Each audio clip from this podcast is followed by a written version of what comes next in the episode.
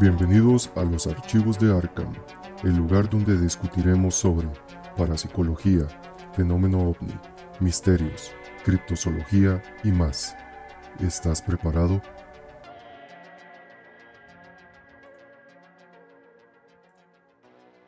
Muy buenas noches, arcanos y arcanas, y bienvenidos una vez más a su podcast favorito de misterio, Archivos de Arkham. Un episodio más, todos los martes 7 y 30 hora Costa Rica. Estamos acá trayéndole la última información con respecto a fenómeno ovni paranormal, conspiraciones y más.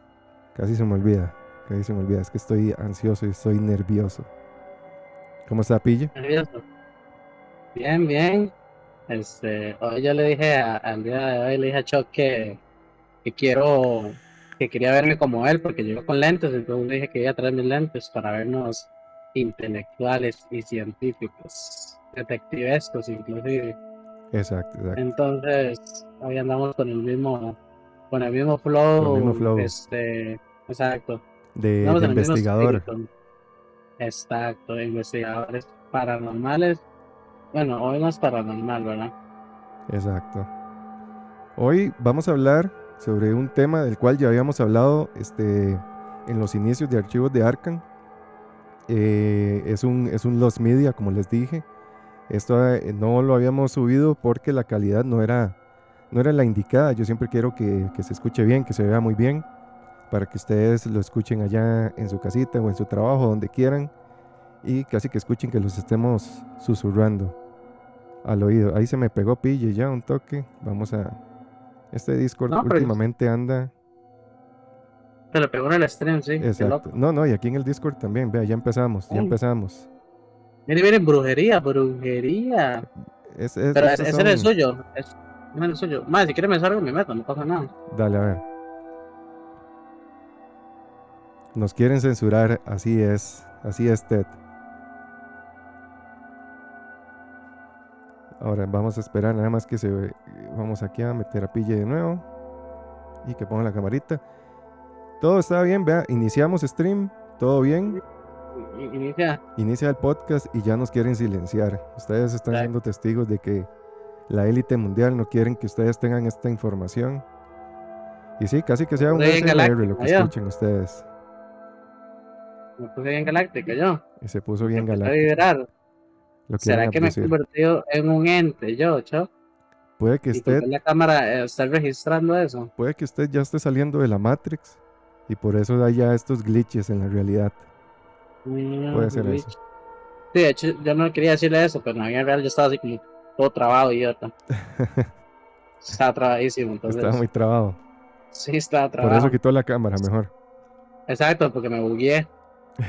Pero ya estamos bien, muchachos. Ya, ya. Ya está bien, ya está bien, pille. Pero sí, hoy vamos a hablar sobre un caso bastante famoso en el fenómeno de las abducciones. Es el caso de Betty y Barney Hill.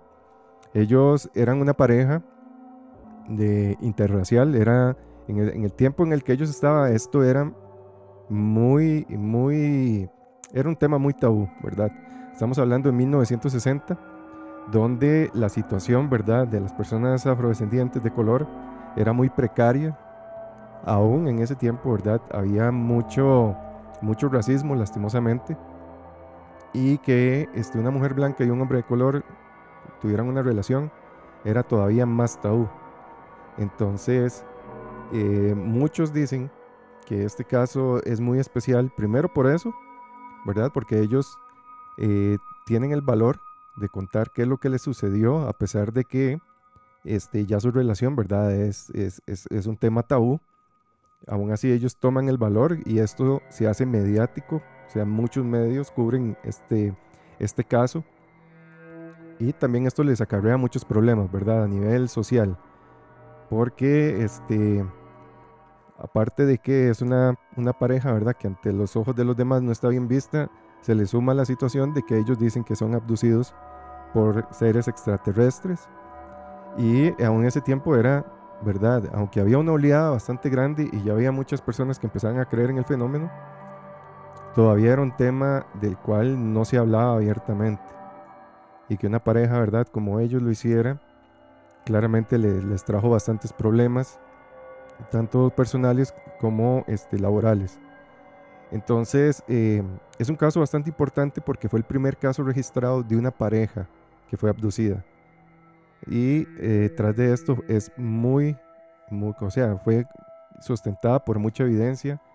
Ellos este, pasaron por bastantes procesos clínicos, hipnosis, en los cuales se trataba de sacar más información, puesto que ellos tenían un bloqueo ahí eh, mental, como en otros casos se ha visto.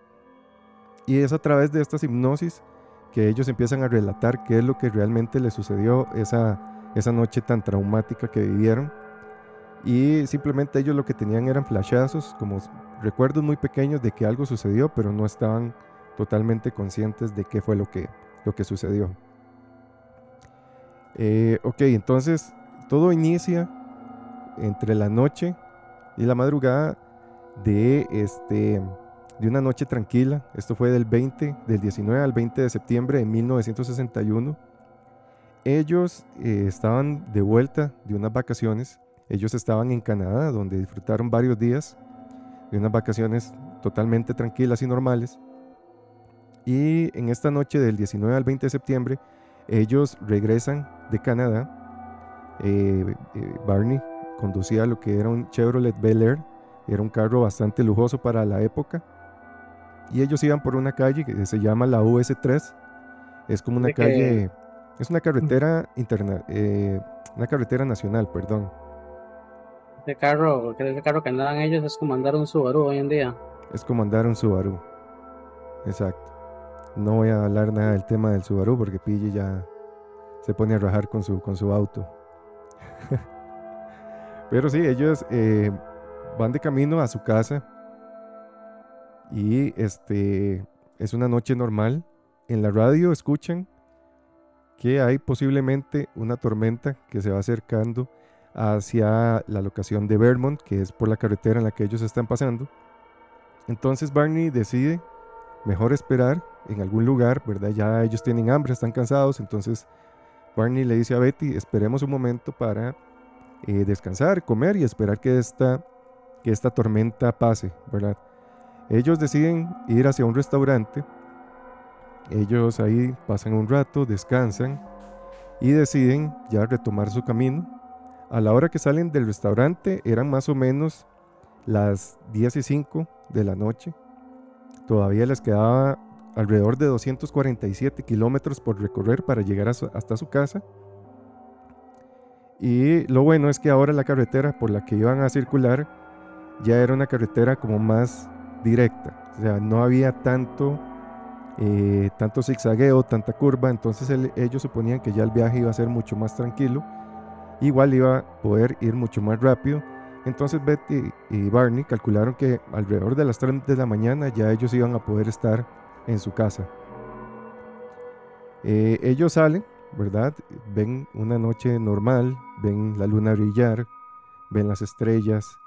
En estas partes, en estas carreteras, por lo general hay muy poca iluminación, muy poca contaminación lumínica, por lo que ellos pueden ver muy bien lo que es el cielo, las estrellas, y todo transcurre con normalidad.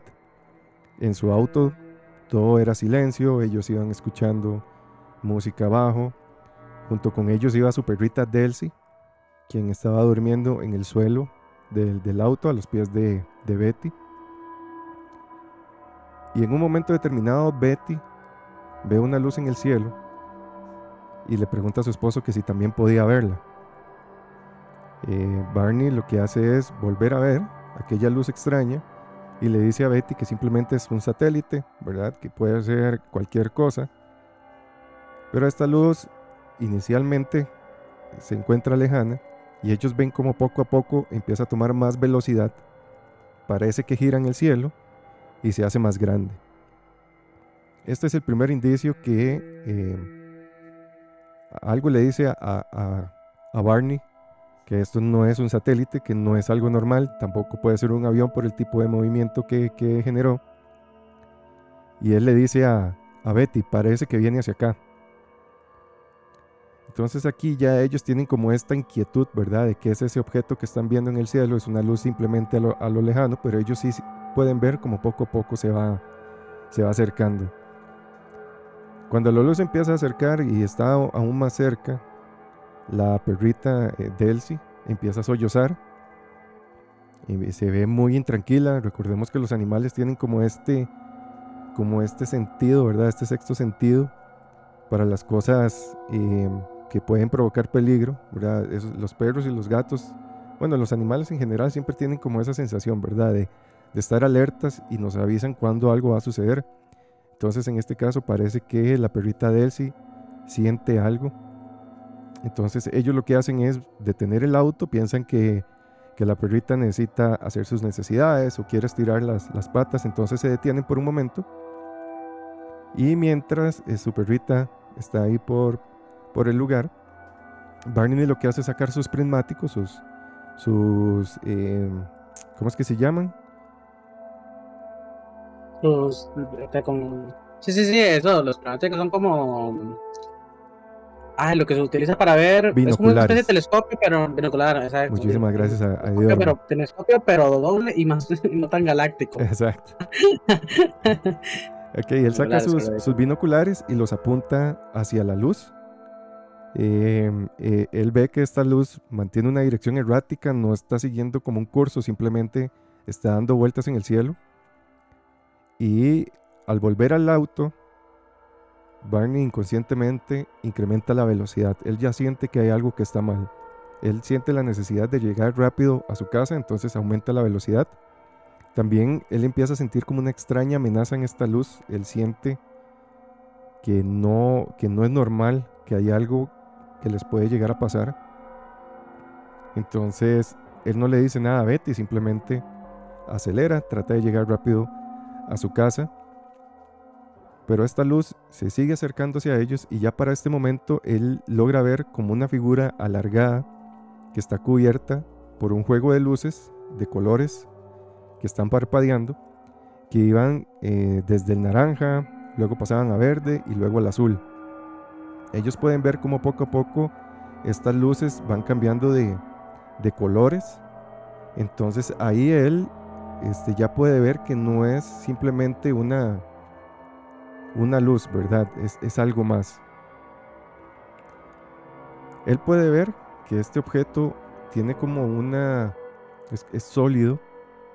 Él parece ver como reflejos metálicos en, este objeto, pero él no encuentra ningún parecido con, alguna nave, con algún tipo de avión, algún objeto, ¿verdad? Que pueda volar, que sea de, eh, de procedencia terrestre.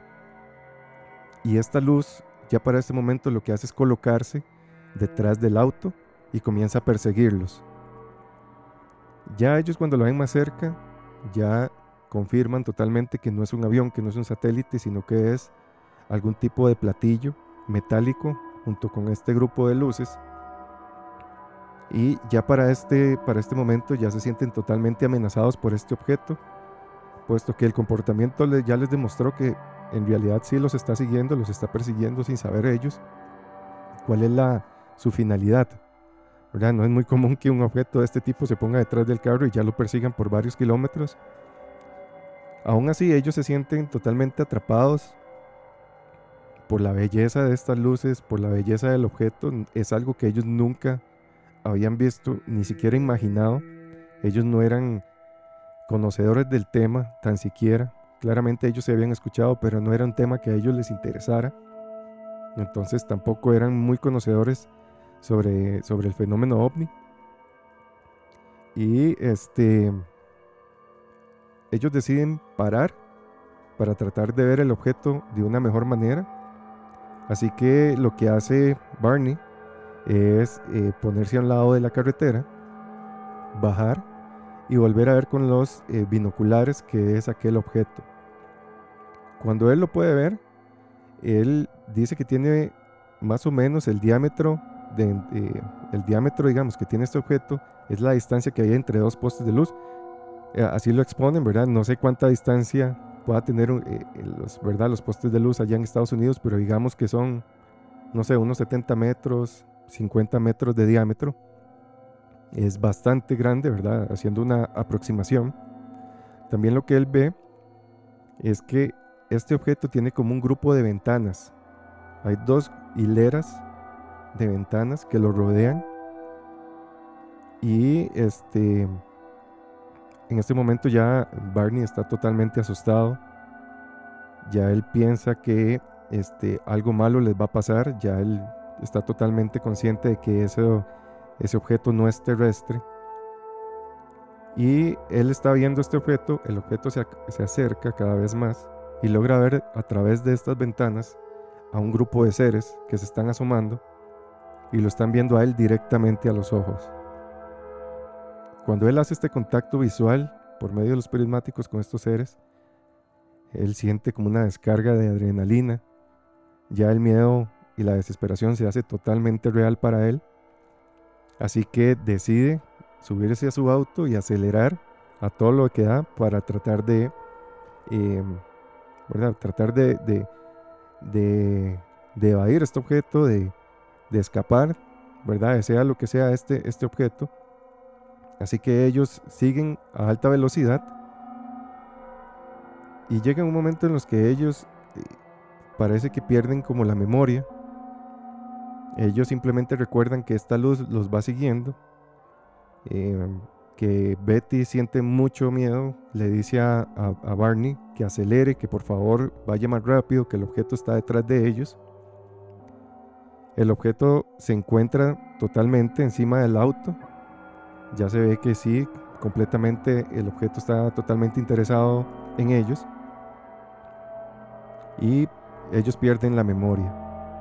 Cuando se despiertan, ya ellos han llegado a su casa, no tienen muchos recuerdos de qué fue lo que pasó, simplemente cuando se dieron cuenta, ellos ya estaban en, su casa. Entonces esto les parece, muy extraño, porque tienen como esta pérdida de tiempo de la que siempre hemos hablado, ¿verdad? Que cuando hay estos casos de abducción, eh, las personas recuerdan o su último recuerdo es, por ejemplo, a las 9 de la noche, y cuando vuelven a estar conscientes, han pasado 3, 4 horas, de las cuales ellos no recuerdan nada.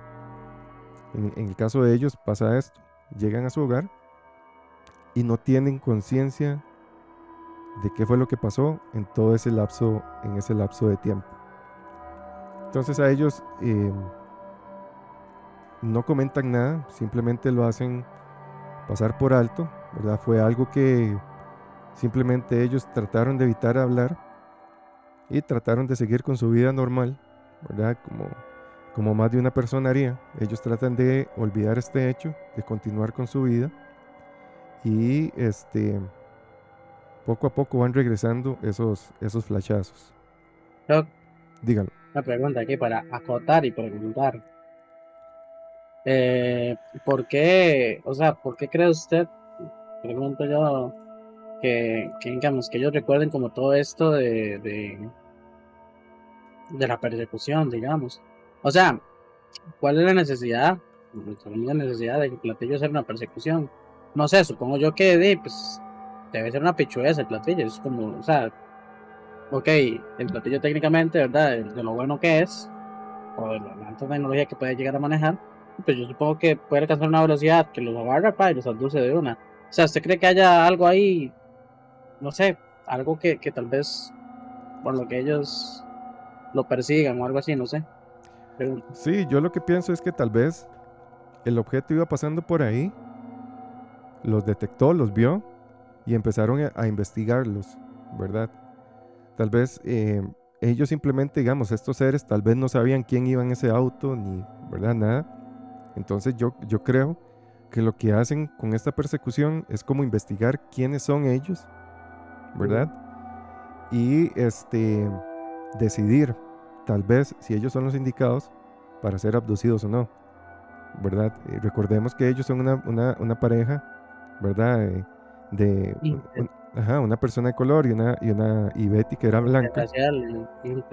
Entonces, yo creo que eso les causó a ellos mucha eh, o sea, con mucha curiosidad, ¿verdad? Estos seres, recordemos que estos seres, y todos son iguales, o lo que se ha dicho, ¿verdad? Entre razas, todos son como muy parecidos. No, no se mezclan entre, entre distintas razas, por lo general eh, no, no se ha visto esto. Entonces creo que a ellos se les hace como muy interesante ver que dos seres totalmente distintos estén juntos.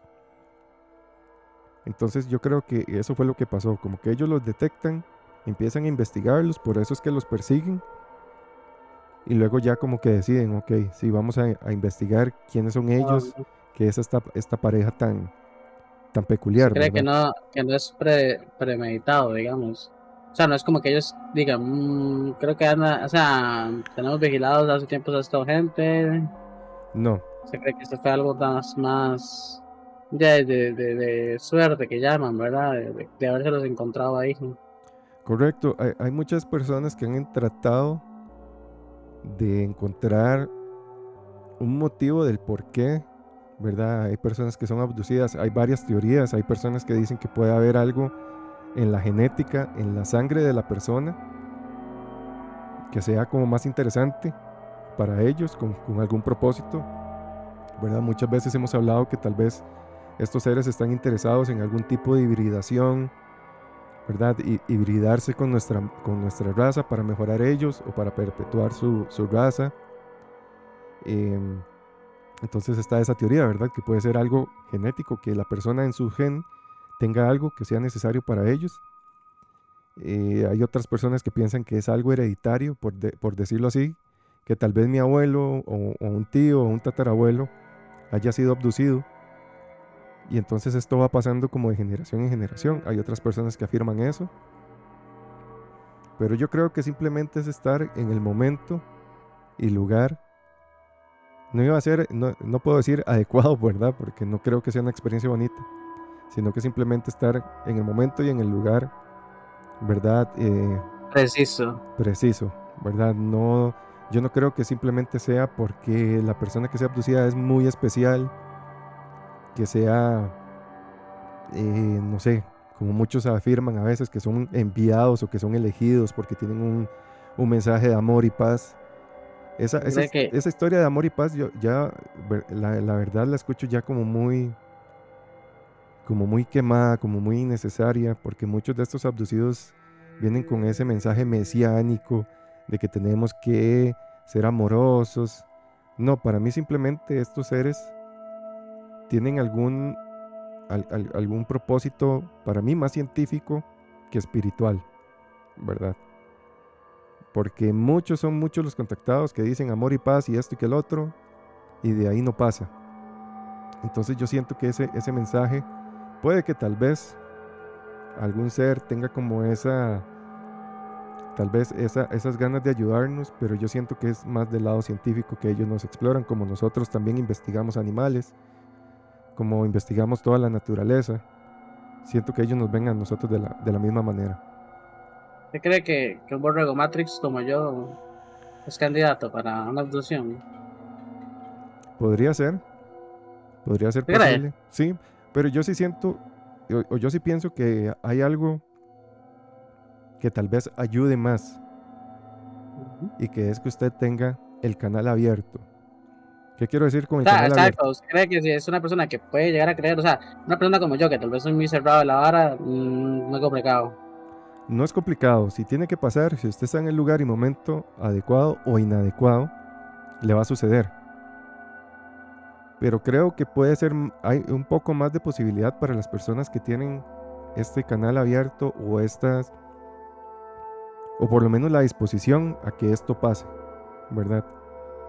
Yo sí creo que ellos puedan comunicarse con nosotros de, algún tipo de manera telepática o haya una conexión de algún otro tipo que nosotros no entendemos. Entonces sí creo que la persona que, que crean esto, que esté dispuesta a, tenga un poco más de posibilidad a poder ser abducida o tener algún tipo de, contacto, ¿verdad? No tanto abducida, porque yo creo que para llegar a una abducción debe de costar bastante, pero por lo menos tener algún tipo de contacto con, con estos seres. Y un saludo a Carmen, que acaba de, conectarse. Espero que esté bastante bien, Carmen. Hoy estamos hablando sobre el caso de la abducción de Betty y Barney Hill, que fue uno de los primeros casos de abducción en pareja que hubo en la historia. Hay mucha evidencia. Ellos dieron mucha evidencia por medio de hipnosis, de, de representaciones, que de hecho eh, más adelante les voy a comentar. Pero el caso es muy interesante porque era una, una, una una pareja, es, que no sé si decirlo interracial, porque interracial...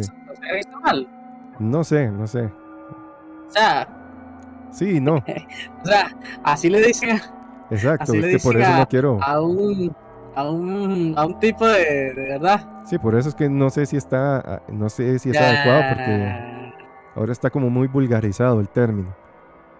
Pero bueno. Ya, eh, yo eh, cuando yo lo, entiendo, yo lo entiendo como una persona de color eh, blanco y otra de color. Sí, sí, exacto. básicamente.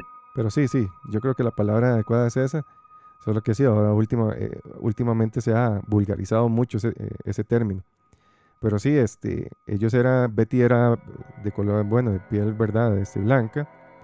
Este, Barney era de piel oscura. Entonces muchas teorías apuntan a eso, ¿verdad? Que estos seres se ven interesados por esta pareja tan peculiar, porque para ellos las parejas son de dos seres iguales y ellos ven dos seres totalmente diferentes. Entonces, esto yo siento que es lo que les causa más, más curiosidad. Ok, entonces, retomando, ellos, eh, cuando van por el camino y ven esta luz que los va persiguiendo, ellos escuchan un sonido en particular que esto sí se ha visto en varios casos, que es como un bip bip. Es un sonido como metálico. Ellos recuerdan haber escuchado un bip bip o algo parecido. Y este, este sonido se iba este, repitiendo. Y en el momento en que ellos escuchan esto, empiezan a estar o a caer como un estado de estupor, se ponen somnolientos, poco a poco empiezan a, perder conciencia, y es aquí donde tienen ese apagonazo, ¿verdad? Ellos no recuerdan nada más después de este bip bip hasta que aparecen este, en su casa. En un principio cuando ellos se despiertan, están todavía muy somnolientos, ellos están como drogados, no, no tienen claro qué fue lo que, lo que pasó. Este, ellos están en su auto, simplemente aparecieron ahí, no tienen razón de cómo.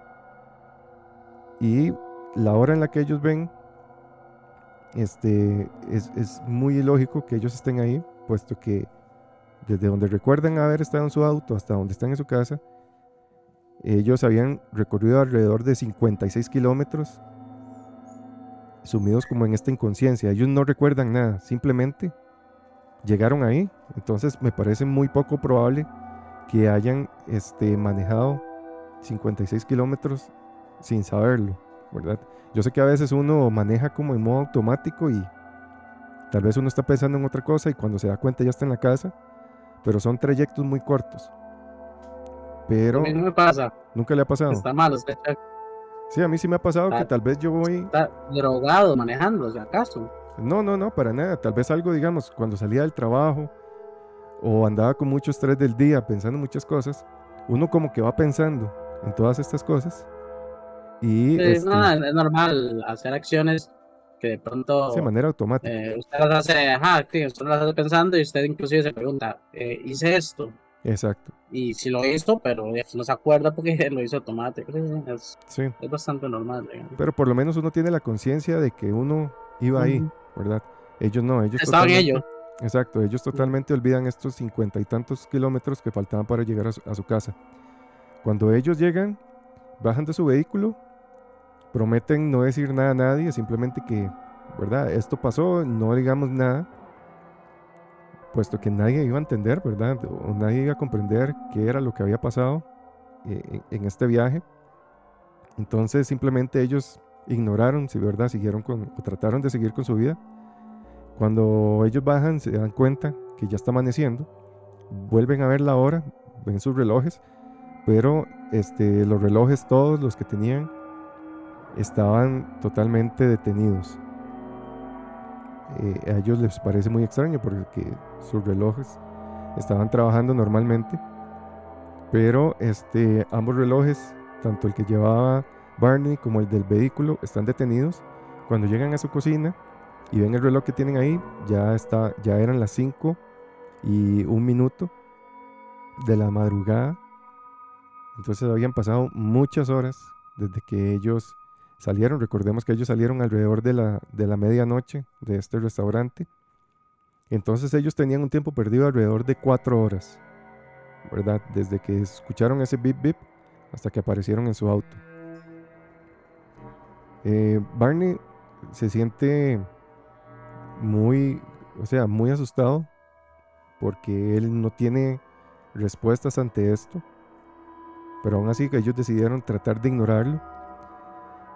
Barney cuando va a quitarse su ropa se da cuenta que en la parte superior de la punta de sus zapatos, que estaban prácticamente nuevos, él era una persona que cuidaba mucho su ropa, su forma de vestir, él siempre andaba saco y corbata, los zapatos bien pulidos. Él se da cuenta que la punta de sus zapatos está totalmente como raspada. Está desgastada como si él los hubiera arrastrado. Y él no recuerda en ningún momento, ¿verdad?, este, haber hecho esto. Él recuerda que sus zapatos estaban nuevos y relucientes, pero en ese momento que los ve están totalmente gastados, están rotos. También ve que sus pantalones, así como en sus, eh, en sus medias, en sus calcetines, estaban llenos de agujas de pino. Entonces él supuso que en algún momento tuvo que haberse metido en el campo, ¿verdad? Para que los zapatos se le rasparan así y se le, se le hayan ensuciado las medias. Pero él no recuerda nada de esto. Betty, por su parte, ella se sentía muy sucia. Ella dice que sentía como algo en el cuerpo, como algo gelatinoso que lo hubiera cubierto. Eh, ella se da cuenta que no es sudor, ¿verdad? Que sino, sino que es algún tipo de sustancia que tiene en su cuerpo y ella no recuerda haber, eh, no sé, que le haya caído algún refresco o, que se haya ensuciado. Entonces ella empieza a bañarse, tratando de, quitarse esta, esta sustancia. Ve que esta sustancia se empieza a desprender de su cuerpo y sí, es algo gelatinoso, por lo que se asusta demasiado y, y entonces decide llamar a su hermana. Ella llama a su hermana, le cuenta qué fue la situación que vivieron y este, ella lo hace con la esperanza de sentirse un poco más aliviada, de, de conversar con alguien, ¿verdad? Que tal vez la entienda, puesto por su hermana, si era una persona creyente de todo este tipo de fenómenos, de parapsicología, de fenómeno ovni, su hermana sí sabía un poco más. Entonces ella dice que, o piensa que esta es la persona indicada, ¿verdad?, para hablar sobre esto, que tal vez sí la va, la va a entender y no le va a decir que está loca. Cuando están hablando, ella le dice, este, o Betty le dice a su hermana que, ¿verdad? que aparte de esto, ella tenía como esta gelatina en el cuerpo. Y su hermana entonces le empieza a relatar que muy posiblemente ellos hayan sufrido algún tipo de, de encuentro, ¿verdad? Su hermana les dice que este, posiblemente también hayan dejado algún rastro en ellos o en el vehículo, que por lo general estos objetos o este fenómeno deja algún tipo de contaminación eh, radioactiva en las cosas o en las personas. Entonces, este, la hermana le pide a Betty que lo primero que tienen que hacer es como inspeccionar el exterior del auto con una brújula para ver si hay algún tipo de alteración en los campos electromagnéticos. Entonces, eh, Betty lo que hace es conseguir una brújula que tiene ahí por su casa y empieza a pasarla por el exterior del auto. Ella ve que en la parte delantera y en la parte trasera de su vehículo, la brújula se vuelve totalmente loca, ¿verdad? Recordemos que las brújulas lo que hacen es detectar el, polo magnético más fuerte, que es el norte, y este, en esos dos puntos en específico, la brújula empieza a dar vueltas. Entonces en este momento ya este, Betty, ¿verdad? Casi que se vuelve loca del miedo le dice a su hermana que sí, que, la brújula se volvió loca. Y este sigue revisando el auto y ve que también en la parte del techo se vuelve loca la, la, brújula. Entonces ella le cuenta esto a su hermana y su hermana le dice que lo mejor que pueden hacer es llamar a la base aérea que tenían cerca que es la base aérea de PIS, y que ahí hablara con alguna persona, ¿verdad? Para que les ayudaran a investigar qué fue lo que pasó, ¿verdad? Ella, este, era una persona muy crédula tal vez, entonces les dice que, o les da la, idea a ellos de que contacten al, a los militares. Recordemos que los militares y el gobierno son los primeros en ocultar este tipo de, de fenómenos.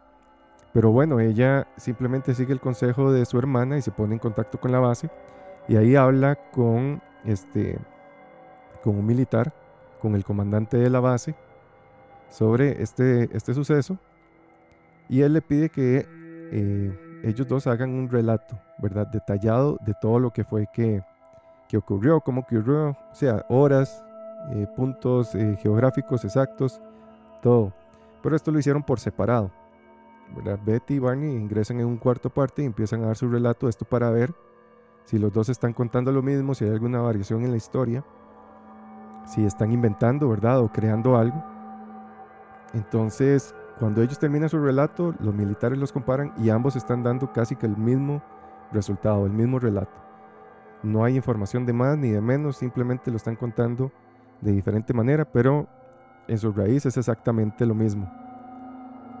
Y cuando Betty empieza a leer todo lo que había escrito Barney, y también ella empieza a leer información en, otros libros, eh, se da cuenta que hay un, hay un comandante que se llama Donald Quijo, que es como una persona relacionada con este tipo de, de fenómenos. Él dirigía en aquel entonces el NICAP, que es el Centro de Investigación del Fenómeno OVNI.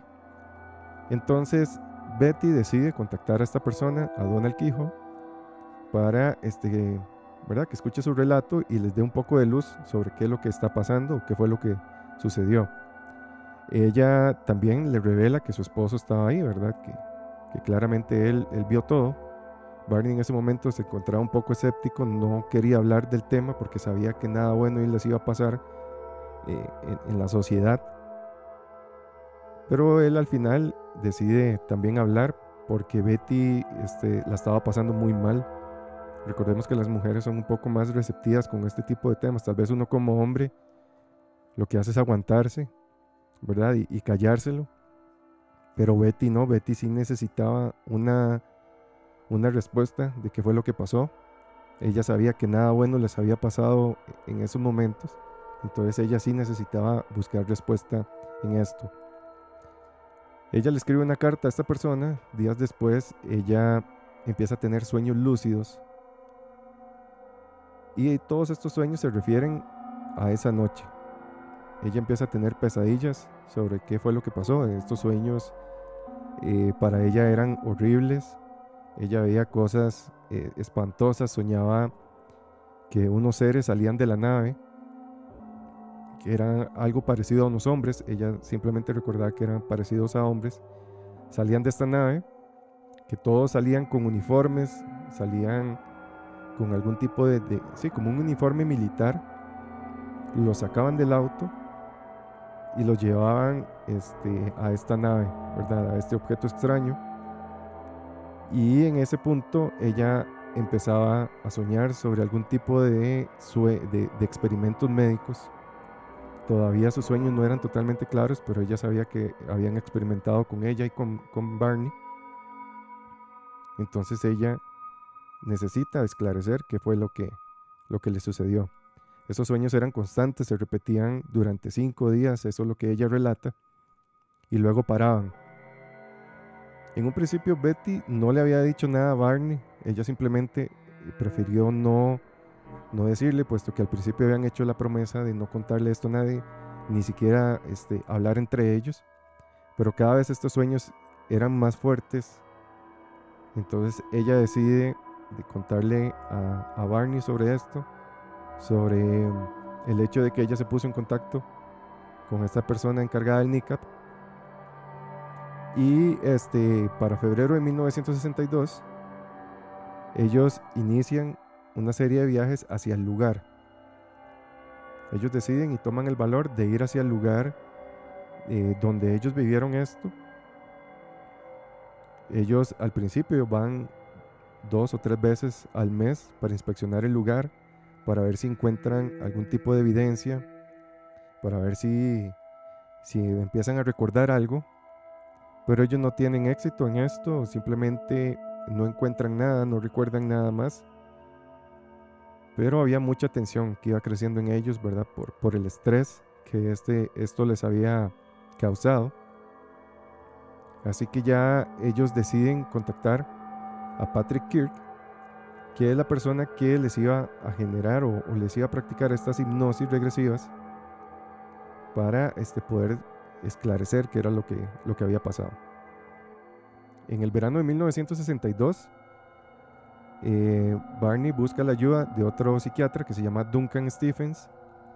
Él no le dijo nada sobre el incidente, simplemente eh, se limitó a narrarle sus problemas emocionales, ¿verdad? Todo el estrés que estaba pasando, no contó nada sobre el suceso. Así que Stephens dirigió su atención a conflictos de su niñez o de su juventud, etcétera, ¿verdad? Lo que hacen los psicólogos. Meses después de esta terapia, Barney le habla del incidente. Ya él decide, ¿verdad?, abrirse y contarle al doctor Stephens sobre lo que había sucedido, pero Stephen lo considera como un como, algo secundario, como que no es la raíz de, sus problemas. Eh, hasta el verano de 1963, el doctor Stephen eh, le da a Barney un descanso. Ya él consideraba que tal vez se había recuperado un poco de, ¿verdad? su desequilibrio emocional. En efecto, si Barney se encontraba un poco mejor. También Betty ya ella había avanzado un poco más, ya no habían tantos sueños que la atormentaran ya ellas eh, como parejas estaban, estaban mejorando, pero ellos seguían opinando que esa parte oscura, ¿verdad? Todo ese esa laguna mental que tenía con respecto a eso debían de este, esclarecerlo, de buscar la manera de ver cómo lo sacaban de su mente pues porque ellos sabían que en algún momento esto los iba a volver a, atacar. Entonces, este, ahí ya el, el, doctor Stephens decide decirle a ellos, ok, practíquense la, la hipnosis, vayan adelante con eso, vayan con, este, con el doctor Kirk para que les haga la regresión y ya ustedes estén, estén más tranquilos.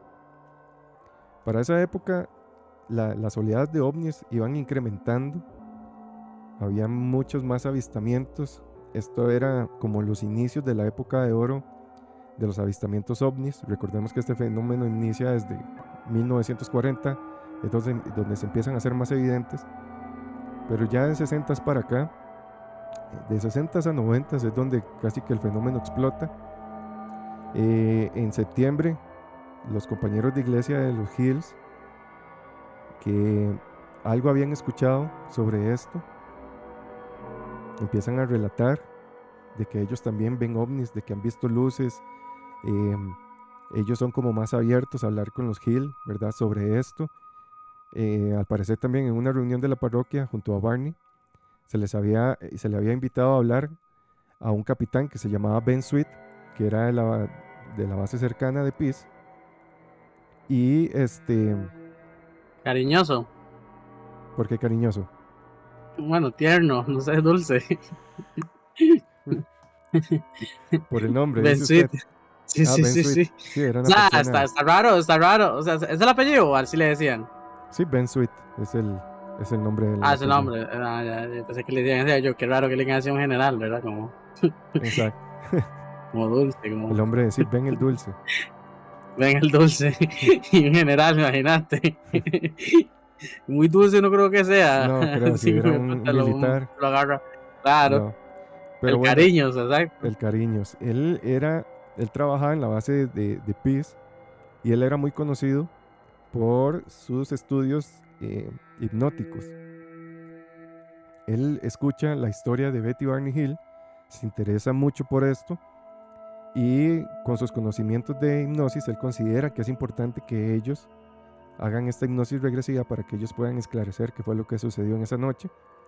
Ya animado por, por el capitán Dulce, el capitán Sweet, ¿verdad? Y también por la insistencia de Barney, el doctor Stephens acepta finalmente que son necesarias estas sesiones, pero le aconseja a Barney que consultara antes al doctor Benjamin Simon, que era un conocido psiquiatra y neurólogo de Boston, Él era muy famoso por sus estudios y prácticas hipnóticas durante la Segunda Guerra Mundial. Él trataba a muchas personas con este estrés, ¿verdad? Post postraumático.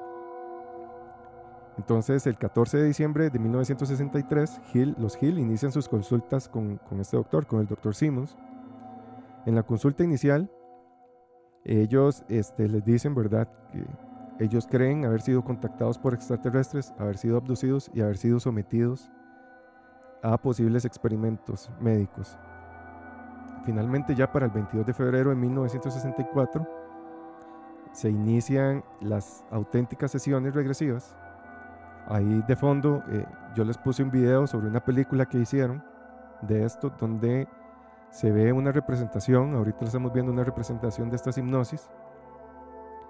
Em, se dicen que las hipnosis fueron muy fuertes para ellos, porque ellos gritan, ellos lloran, se ven realmente asustados, entran en estado de pánico.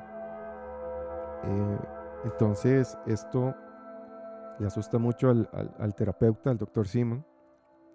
Ve que realmente ellos están viviéndolo, ¿verdad? Él en un principio cree que esto es producto simplemente de su mente, ¿verdad? Pero ya donde ve los efectos físicos y el terror que ellos reflejan, ¿verdad? Eh, a través de la hipnosis, le hace pensar que sí, en realidad esto, esto pasó. En total fueron alrededor de seis meses de sesiones.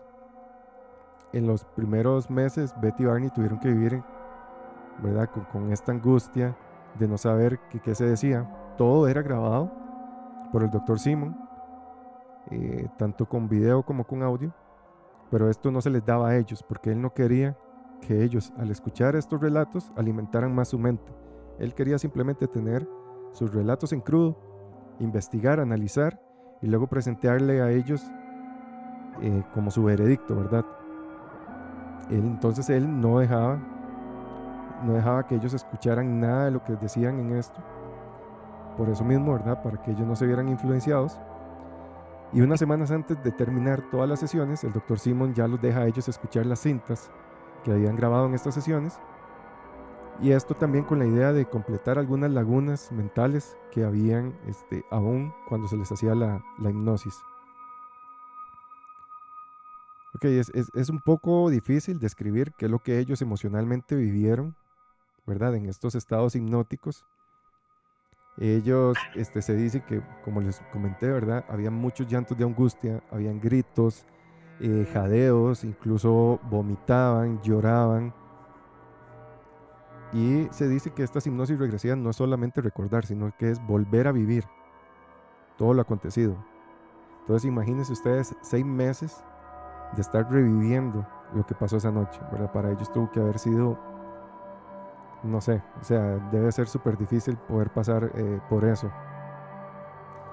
Entonces, ahorita les voy a contar qué es lo que ellos dicen en estas hipnosis, ¿verdad? A relatar qué es lo que ellos ven y experimentan eh, a partir de que estos seres o estos posibles seres los, los abducieron. Entonces Barney bajo hipnosis, él vuelve al lugar, al lugar y a la hora en la que sus recuerdos desvanecen. Recordemos que ellos escuchan este bip bip Después de eso no, no recuerdan nada más. Estamos en Indian Head, que es el lugar exacto donde ellos pierden la memoria. A él le tiembla, le tiembla la mirada. Dice que él está viendo directamente a un ser extraterrestre que se encuentra dentro de la nave.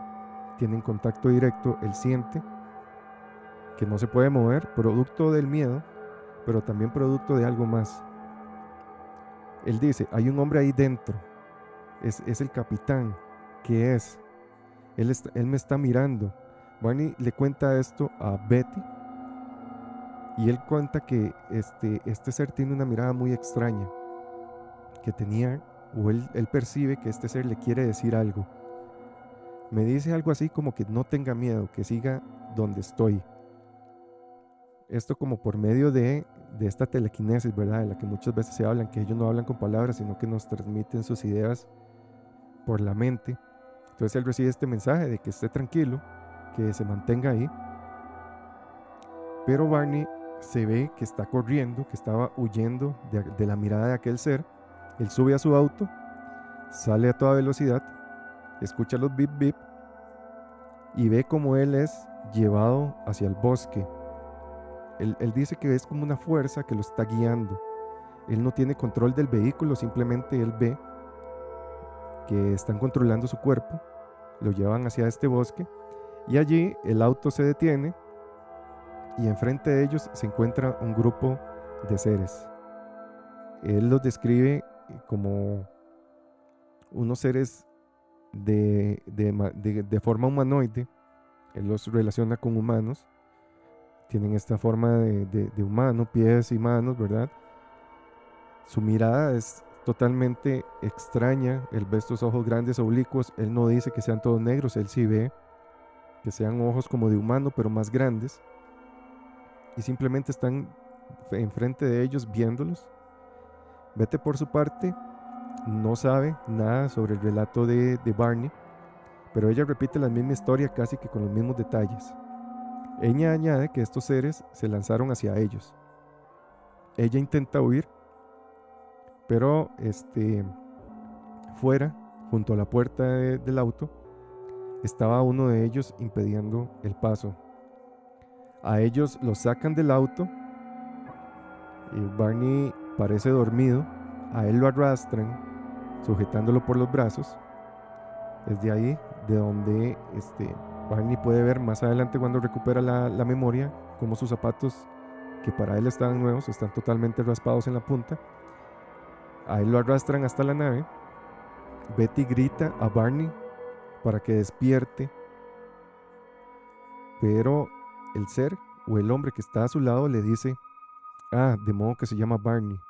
Ella vuelve a ver hasta hacia este ser que lo tiene fuera de su vehículo y le dice, no tengas miedo, no, no, no tienes por qué tener miedo, no tienes motivo para asustarte, no te haremos daño. Solo queremos hacer ciertos experimentos y cuando los experimentos terminen, los llevaremos a usted y a Barney al auto y los dejaremos tranquilos. Ella dice que este ser se lo dijo en un inglés muy extraño, como si fuera extranjero. Entonces ella en ese momento siente un poco más de tranquilidad. Ellos suben a la nave por medio de una rampa. Estos seres, recordemos que llevan arrastrado a Barney, que todavía está inconsciente. Ella va detrás de Barney y detrás de ella van otros seres, pero a ella la dirigen a otro lugar. Ella claramente se siente súper inquieta de saber hacia dónde la llevan a ella, que qué van a hacer con, con Barney. Pero al parecer los separan a ellos porque les van a hacer experimentos diferentes. A ella la ingresan en una habitación, a Barney la ingresan en otra, y ahí es donde este, empiezan a experimentar con ellos. Barney recuerda en este momento que él se sentía sumamente débil, él no tiene fuerza de voluntad, tenía mucho miedo de abrir los ojos, por lo que estos seres al parecer le dicen a él que mantenga los ojos cerrados. Entonces creo que estos seres estaban tratando de, tranquilizarlos. Es algo que también se ha visto en otros casos, en los cuales esta persona abducida está en estado de pánico y estos seres se comunican ¿verdad? de manera telepática e incluso en algunos casos hasta ejercen algún tipo de fuerza y las personas han dicho que en el momento que ellos dicen tengo miedo o me duele, como que ellos les apagan ese dolor o apagan ese miedo y la persona se siente totalmente tranquila y como anestesia dejan de sentir. Entonces, por ese lado no son tan malos, ¿verdad? Podríamos decirlo. es verdad, entonces todo bien, ¿no? O sea, yo le decía una vara. Y a mí me agarran un alien, digamos. Y me abducen. Y me anestesian, por decirlo así. Y me meten 47 palos por el conducto anal. Y me meten, me, me, desarman y me vuelven a armar. De ahí. Me explico, mientras no sienta, yo no creo que haya problema. No, no sé si me voy a entender. O sea, uno lo dice así, hay que vivirlo, evidentemente, pero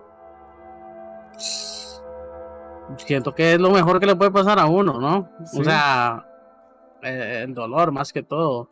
Quería agregar, ¿verdad? A esto que actualmente hay una votación. O sea, que como yo tengo su chat aquí, en movimiento, Excelente, eso es un moderador. Para ojalá que yo tuviera moderador así en mi canal. Les pregunté que qué sensación les genera a los aliens. A lo cual han votado tres personas y dos dicen que miedo y otra que asombro. Qué loco. O sea, a mí siempre me da. O sea, lo que, creo que lo hablamos una vez, porque a Jess le da miedo. A Jess le da miedo. ¿A usted qué le da, Choc? A mí me dan... ¿Qué es sentimiento que- podría es es definir? un sentimiento tan extraño. Es como... No es como asombro, es como... ¿Cómo lo puedo explicar? Es que es como fascinación, por así decirlo. Es como, como, es yo, yo tengo como la necesidad de verlos, de, de, de confirmar, digamos, lo que yo creo. Sí, como curiosidad, pero más que curiosidad es eso, como fascinación. Me parece, me parecen algo tan, tan extraordinario. Pero no, o sea, está lejos del miedo la sensación. No, sí me dan miedo, porque recordemos que el miedo a lo desconocido es el peor de los miedos que puede sentir el, el ser humano, porque no sabemos qué intenciones tiene, ni cómo responder, ni cómo defendernos, ¿verdad? Este, y yo no sé si en el momento que, que yo vea un extraterrestre eh, me vaya a pasar algo bueno o algo malo, no sé, no sé qué intención vaya a tener ese ser, ¿verdad? No sé. Tal vez ni siquiera es malo ni bueno, porque ellos creo que, que tal vez tengan otro tipo de razonamiento, ¿verdad? Y no, no, no conozcan el, el mal ni el bien como lo, como lo pensamos nosotros como humanos. Pero sí me producen, me producen eso, como, como fascinación, no sé, es una obsesión, es una obsesión ahí extraña. Sí. Yo, yo, yo no sé, ma, es que, que así como miedo, miedo, no, ma, es es curioso, no sé, no, no me generan, bueno, ya he hablado con usted, como que no me generan nada, que tampoco es como que me de- despierta una curiosidad, pero tampoco miedo porque, o sea, a pesar de que me puedan despedazar, no, no, no sé, no, no sé, es que no es como,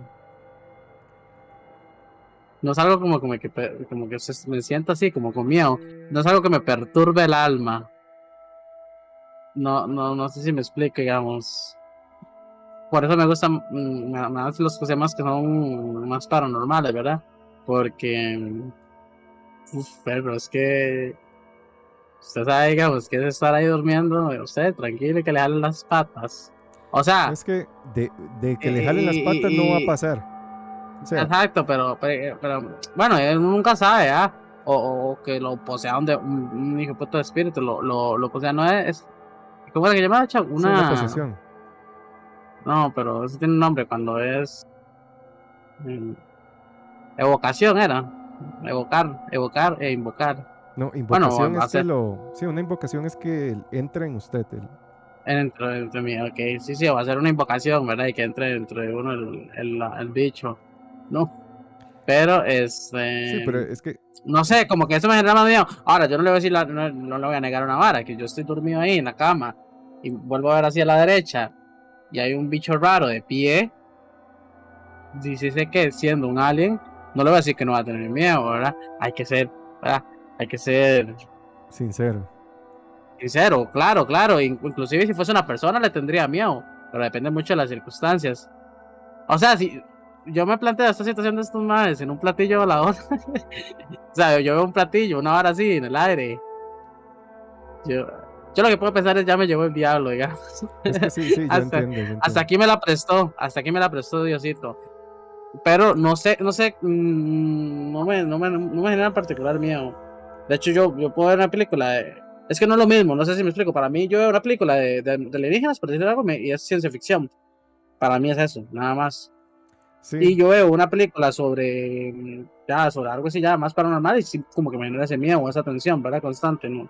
No sé, tal vez es que, tal vez es eso, tal vez me baso mucho en, en- el sentimiento que me genera a mí la película como tal, las Sí. películas en general. sí, es que a mí, no digamos, sé. lo paranormal me intriga mucho, me gusta demasiado el tema. Es, para mí también es un tema apasionante, pero no me genera la misma situación, la misma sensación. ¿Por qué? Porque un fantasma lo más que me va a hacer es tirarme unos platos o que yo vea la sombra, ¿verdad? Y que me mueva cosas o escuche alguna voz, punto. Pero ya hablando, digamos, del fenómeno ovni, ya no es solo, digamos, ver la luz, ¿verdad? Está la posibilidad de que usted tenga contacto con este ser, quien usted no sepa ni de dónde viene, ni con qué intenciones. Y ya en el caso más fuerte, que es la última fase, la que es la, el fenómeno de abducción, o sea, un fantasma a usted no le va a hacer experimentos, no, eh, no lo va a matar, ¿verdad? Y posiblemente estos seres, si son seres malignos, digo, usted no es nada para ellos. Recordemos que estos seres son como científicos, ¿verdad? No tienen sensaciones, no tienen sentimientos. Entonces imagínese usted estar en esta nave totalmente histérico del miedo, viendo cómo unos seres le practican a usted exámenes dolorosos sin que a ellos les importen y saber usted si lo van a dejar vivir o si va a terminar en una zanja tirado, ¿verdad? Este muerto, porque se han encontrado casos. De hecho hay un caso en particular brasileño, ahorita no recuerdo el nombre. Después voy a hacer como una, una recolección de casos pequeños pero muy particulares donde hay casi que nula información. Pero en este caso se encuentra el cuerpo de una persona en la selva. Esta persona, eh, al parecer, después de los estudios eh, ¿verdad? forenses, al parecer murió de dolor, eh, posiblemente de un paro cardíaco. Se comprueba que los, todas las cosas que le hicieron fueron practicadas en vida, entonces no fueron experimentos que se hicieron ya él estando muerto, sino que él estaba consciente cuando le practican esto. Y el cuerpo, cuando lo encuentran, tiene la mitad de su mandíbula totalmente limpia. ¿Qué quiero decir limpia? Está el hueso. Se ven los huesos y se ven los dientes, no hay carne. Tiene varios hoyos en su cuerpo. Tiene dos hoyos en el pecho, tiene un hoyo en la cabeza, tiene otros hoyos en la pierna y estos hoyos son perfectamente circulares, como si los hubieran cortado con algún tipo de láser. No se ve como si hubiera sido un corte sucio, que quiero decir sucio, como que quedan pedazos de piel, no, es un corte perfecto. A él se le drenó el cerebro, se le drenó el estómago, se le drenó los riñones. La teoría es que a través de estos hoyos que se le hicieron, se succionaron eh, estos órganos. No tenía la lengua, eh, no tenía ojos tampoco. Los ojos sí fueron comidos por los animales porque se ve que es algo, eh, fue algo violento, ¿verdad? Porque si hay pedazos de carne y, o sea, no son cortes limpios comparados con los otros. Entonces la las fotos son bastante fuertes, no las puedo enseñar porque es, ¿verdad? es un cuerpo totalmente mutilado. Muchos cuando encontraron el cuerpo supusieron que esto tal vez era algún ajuste de cuentas, ya sea narcotráfico, sicariato, etc. Pero médicos y, expertos, después de revisar el cuerpo, se dan cuenta que estos cortes no, no pudieron haber sido hechos con herramientas humanas, ¿verdad? Ellos decían, para ese momento, porque es un caso bastante viejo, creo que es de los 80, 70, las herramientas que habían no, no había manera de succionar órganos de una manera tan prolija. Entonces esto los hace a ellos pensar que posiblemente esta persona haya sido abducida, haya sido eh, alguna víctima de experimentos, muere producto de estos experimentos y lo tiran eh, ahí en el bosque. Entonces, este, siempre se ven, ¿verdad? Como yo les digo, pueden que hayan seres buenos, hayan seres malos. Pero imagínense ustedes estar en esa situación, ¿verdad? De, ya estar ahí, en esa mesa de, que siempre dicen que es como una mesa de, hospital, una mesa mecánica, la que la tienen a uno. Metálica, como la de. No, no, es hospital, pero la típica de veterinaria. Exacto. Y no saber qué va a pasar con uno debe ser de lo peor. Entonces, por eso a mí me da más miedo esto o más fascinación, porque fantasma a mí lo más que me puede hacer es tirarme unos tenedores ahí y, pegarme un susto. Yo ya he vivido muchos eventos paranormales de este tipo, entonces sé que hay un límite, ¿verdad? En cambio en este otro fenómeno el límite eh, creo que no lo conozco, entonces eh, eso sí me da a mí más, más miedo. Ok, entonces retomando. Em, Barney siente mucho miedo, él dice que no quiere abrir los ojos, los seres les dicen no abra los ojos, Aún así, él decide abrir los ojos y cuando él puede ver, lo que puede ver es que él está acostado en una mesa. Él siente mucho frío en la ingle, como si hubiera una aguja dentro de su piel. Después describe que le, ponen algo en su oído, pero no siente este, ningún tipo de dolor. Él describe que siente que lo están examinando, que están tocando su cuerpo, su boca, sus genitales, pero él ya en este momento no siente dolor. Al mismo tiempo, según la narración, en otra habitación Betty está siendo sometida a diversos exámenes. A ella le toman muestras de piel, le examinan sus ojos, le examinan la boca, los dientes, la garganta, los oídos. Recogieron serosidad de los oídos, de la nariz, así también como cabellos, los guardan. Describe que a ella la desnudan y la llevan hacia un taburete, o lo que a ella le parece un taburete, donde este, a ella la revisan exhaustivamente, la, inspeccionan exhaustivamente con agujas conectadas a una pantalla.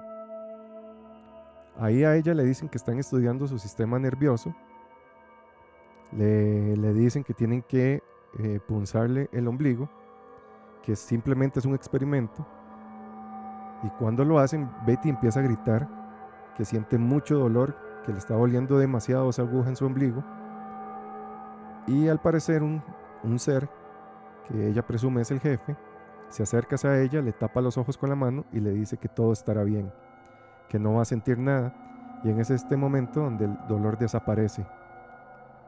Ella le pregunta a este ser por qué están haciendo estas pruebas y él le dice que es para comprobar si está embarazada. Betty dice que este ser a ella no le causa nada de miedo, sino que le transmite mucha tranquilidad. Em, ella habla con este ser, le dice que nadie le va a creer a ella que esto ha sucedido, que si podían darle algún tipo de prueba física para poder dar alguna evidencia de ese encuentro, a lo que él le permite tomar un libro. Ella dice que es, eh, es simplemente un libro como un mano de otro material. Y en este libro ella encuentra unas extrañas escrituras que ella no entiende. Eh, ella sabía sin saber que estos seres no eran humanos, ¿verdad? Claramente ella supone que no, son de este mundo, pero ella total, todavía no tiene claro, ¿verdad? Porque a ella le parece muy ilógico todo lo que está viviendo. Entonces ella procede a preguntarle a este ser, que posiblemente era el jefe, de dónde venían. Entonces en ese momento el ser le muestra como un tipo de marca en el cual ella ve varios puntos unidos por líneas. Eh, ella dice que hay un gran círculo y muchas líneas que salían de él. Muchas líneas iban a otros círculos situados muy cercas, pero no eran tan grandes. Ella dice que estas líneas eran gruesas y al preguntarle qué quería decir esto, él le dice que estas líneas gruesas eran rutas comerciales y las otras líneas más delgadas eran rutas hacia lugares hacia donde iban de cuando en cuando, o sea, eran lugares que ellos visitaban recurrentemente. También dijo que hay unas líneas con puntos seguidos, unas líneas punteadas, que eran rutas de expedición. En este estado de hipnosis, Betty dibuja aquel mapa estelar em, que supuestamente este jefe le muestra. Este mapa es dibujado en hipnosis. Recordemos que todo esto es bajo hipnosis. Ella no tiene idea o conocimiento sobre eh, astronomía entonces ella hace este dibujo y este mapa poco tiempo después fue estudiado por, este, por una institutriz de Ohio que se llamaba Marjorie Fish, que mucho tiempo después, o digo, perdón, mucho tiempo estuvo estudiando y analizando este mapa y comparándolo con otros lugares del espacio y se dio cuenta que el mapa exactamente coincidía con un lugar en específico que sí existe. Este lugar se llama Z1 y Z2 de la constelación Reticuli, o le llaman Zeta Reticulis, es una pequeña constelación visible únicamente desde el hemisferio sur de la Tierra. Cuando, cuando Betty hace esta declaración y este dibujo, todavía no había ningún mapa hecho en la Tierra que describiera este grupo de estrellas. Eso fue hasta años después que este, varios astrónomos ¿verdad? Ya estudiando, empiezan a hacer estos mapas estelares. Y es donde ella, Marjorie Fish, se da cuenta que el dibujo que hizo Betty coincide totalmente con Zeta Reticulis. Entonces, em, por su parte, Barney sigue describiendo su, su relato. Y él dice que a él le extraen semen, que le meten agujas por la uretra, que le meten agujas en los testículos. Él dice que a él también le quitan el dolor. Pero este, imagínense, ¿verdad? Tras de que son raptados sin consentimiento, claramente, ¿verdad? No es que les preguntan, ¿quieren ser abducidos? No. Estos son eventos muy traumáticos porque es contra su voluntad. Son exámenes en los cuales usted como persona no tiene integridad, o sea, su integridad queda en el suelo. Imagínense ustedes estar desnudos y, y tener a estos seres revisando todo su cuerpo sin usted poder negarse y hacer nada en contra. Entonces estos eventos son bastante traumáticos. Por eso es que yo digo que contar este tipo de cosas para mí genera más contras que pros, ¿verdad? Claramente hay casos de casos en los que las personas se inventan toda una historia para, para poder sacar dinero de esto.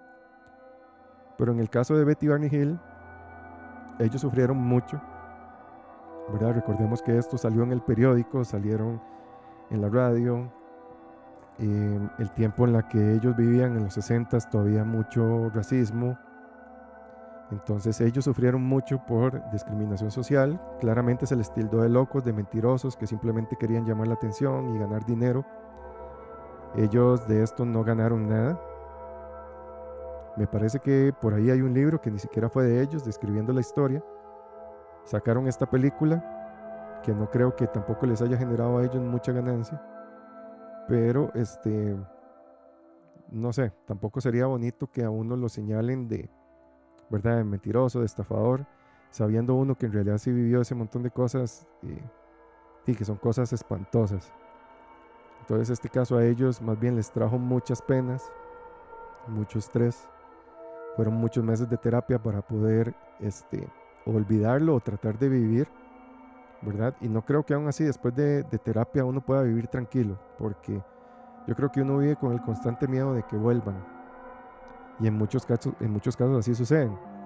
Hay casos en que a la persona se le marca como si fuera ganado, se les dejan implantes, como algún tipo de rastreador, y este, a la persona recurrentemente se la, la abducen y siguen experimentando con ella. Entonces, eso es lo que me gusta a mí de este tipo de, fenómenos, ¿verdad?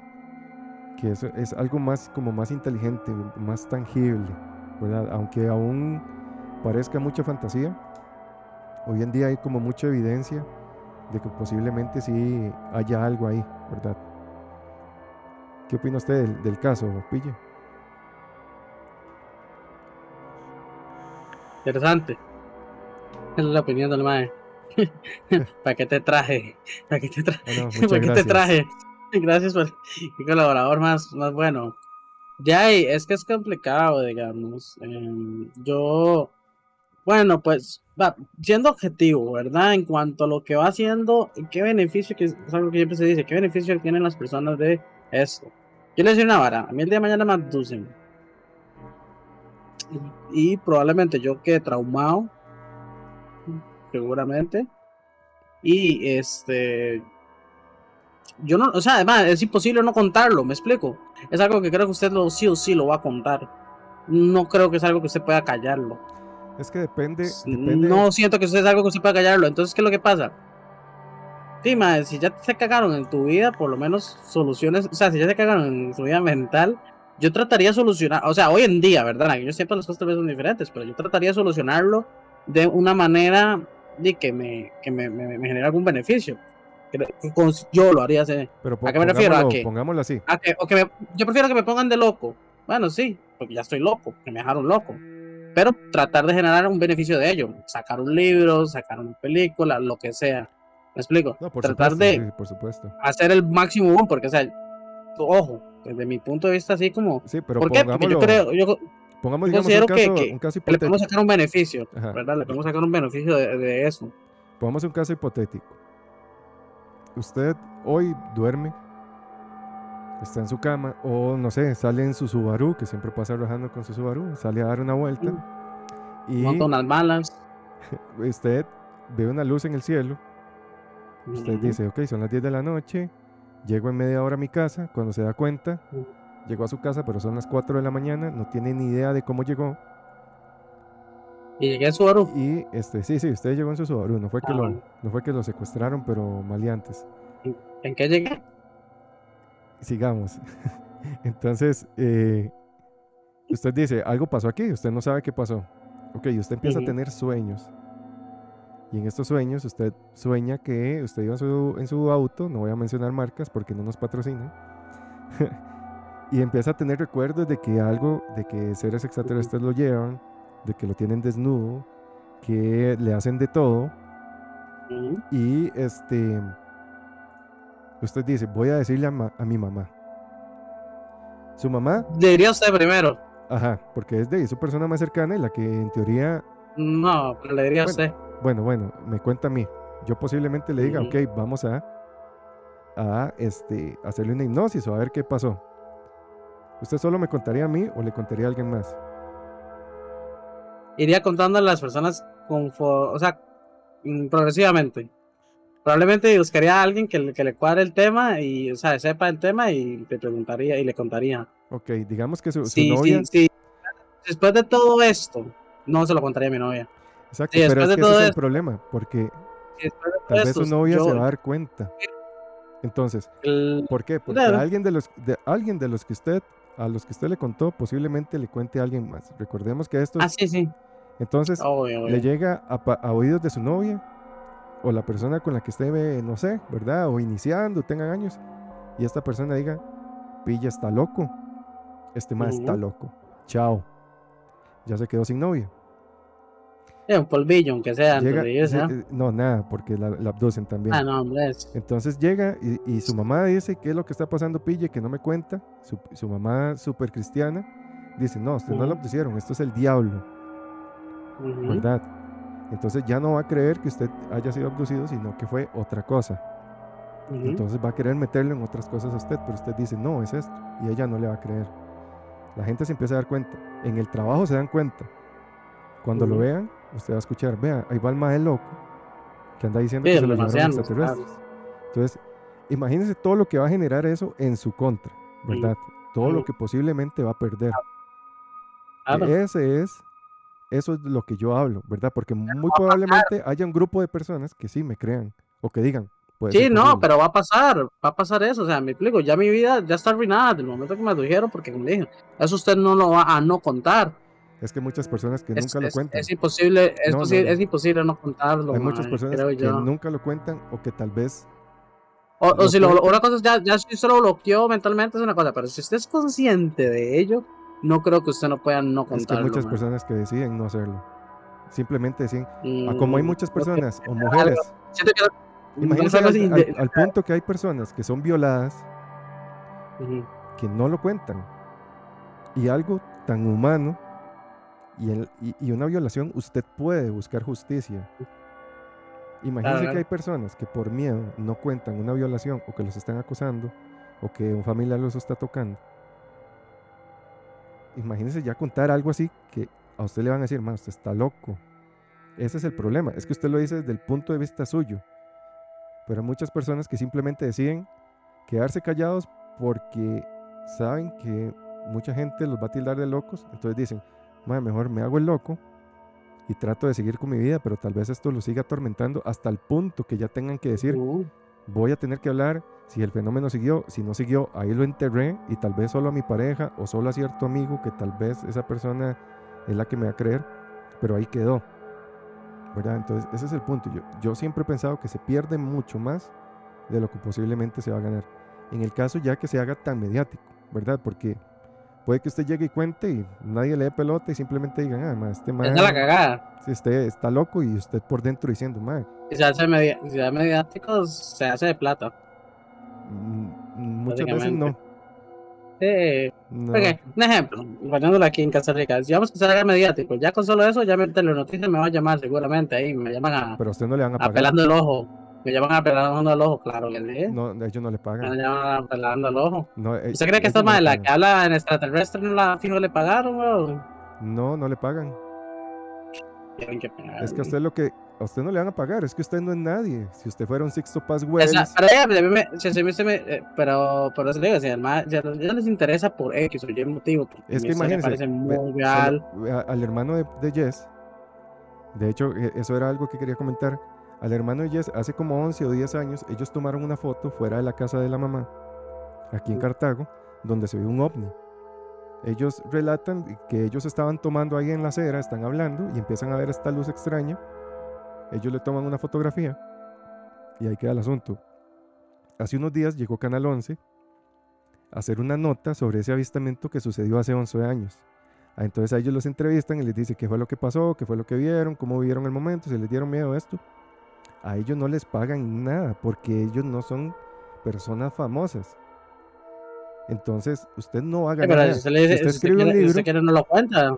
Y ya. exacto, pero es que a usted no Ah. le pagan. Eh, ¿Qué? Pero por eso le, a mí me dicen, bueno, man, para ahí, pero no me van a pagar. Yo le digo, bueno, y no voy. A Exacto, pero no voy. entonces ¿cuál es, cuál es su lucro? ¿Qué es lo que usted está ganando ahí? Pero por eso le digo, o sea, si a ellos sí me ofrecen, si a ellos les interesa la historia, me tienen que ofrecer el dinero. Probablemente lo hagan. No creo, es que tiene que ser, La tiene que ser a una eso. historia y, y tener eso evidencias digo, tan ah, tiene que ser una historia buena, por eso le digo, tiene que ser una historia buena. por- y no solo la historia, Y sino para las hacer una, y para hacer una, y para hacer una historia buena, exacto, pero por eso le digo, para hacer una historia buena y todo esto, tiene que haber muchos factores, como que usted tenga una historia muy buena, muy precisa. Quiere decir que no es cualquier persona la que tiene el poder de. Sí, porque esto, esto de la, ¿qué se dice? la hipnosis, a como ellos pudieron haberlo, pudieron haber tenido esas esas regresiones, pudieron no haberlo hecho perfectamente. Sí, pero las regresiones ellos, ellos lo hicieron por el tema de que quieren saber qué pasó. No porque pero, pero, pero, pero le digo, no, pero por eso le digo, pero per- perfectamente ellos podrían, no, no les podría haber funcionado, no sé si me explico. Sí, ellos claramente no Eh, saben si va a funcionar o no. Exacto. Exacto, por eso le digo. O sea, me explico, se tiene que tener una buena historia, si no, no tiene sentido. O sea, creo que es parte de ser consciente. Pero bueno, habría que estar en una posición, yo no, no. Estar en una posición, probablemente uno. mm, No, no creo que uno piense tan claro. Es que es es eh, yo, yo creo que uno lo que piensa es eso. ¿Qué es lo qué me va a costar hablar de esto? ¿Qué es lo que yo voy a perder? Porque como le digo, posiblemente muchas personas, muchas personas pierden su, su pareja, pierden hasta su credibilidad profesional. Digamos que usted es un, un doctor o no sé, X, X, Do- do- arquitecto. arquitecto, y ya usted sale en las noticias y van a decir, además, este es el arquitecto loco.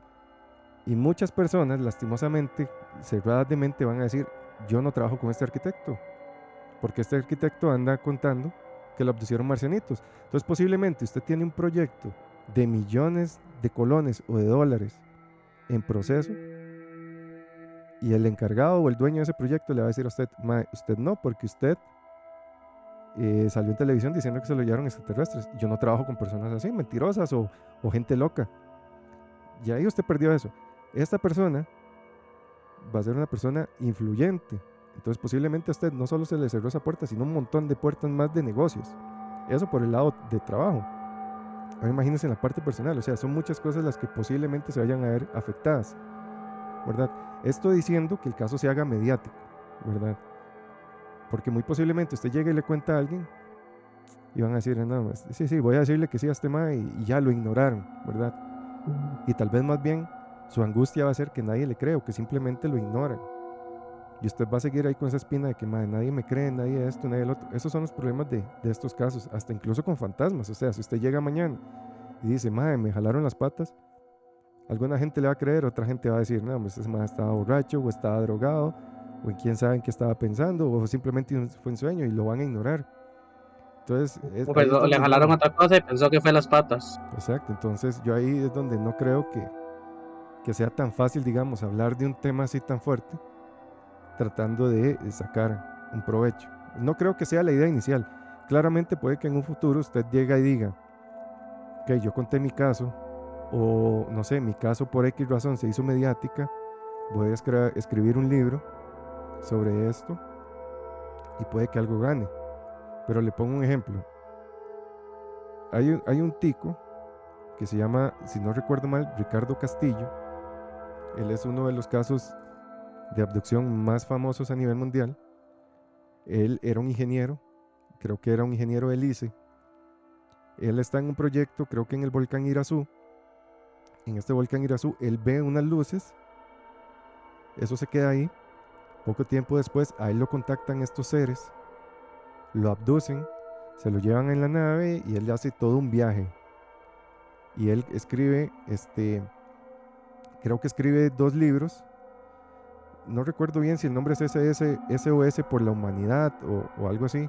Voy a, voy a buscarlo un momento. Pero él en este libro, eh, él relata toda su, historia. Imagínense que él sacó libros y salió un montón de medios. Él no es una persona famosa.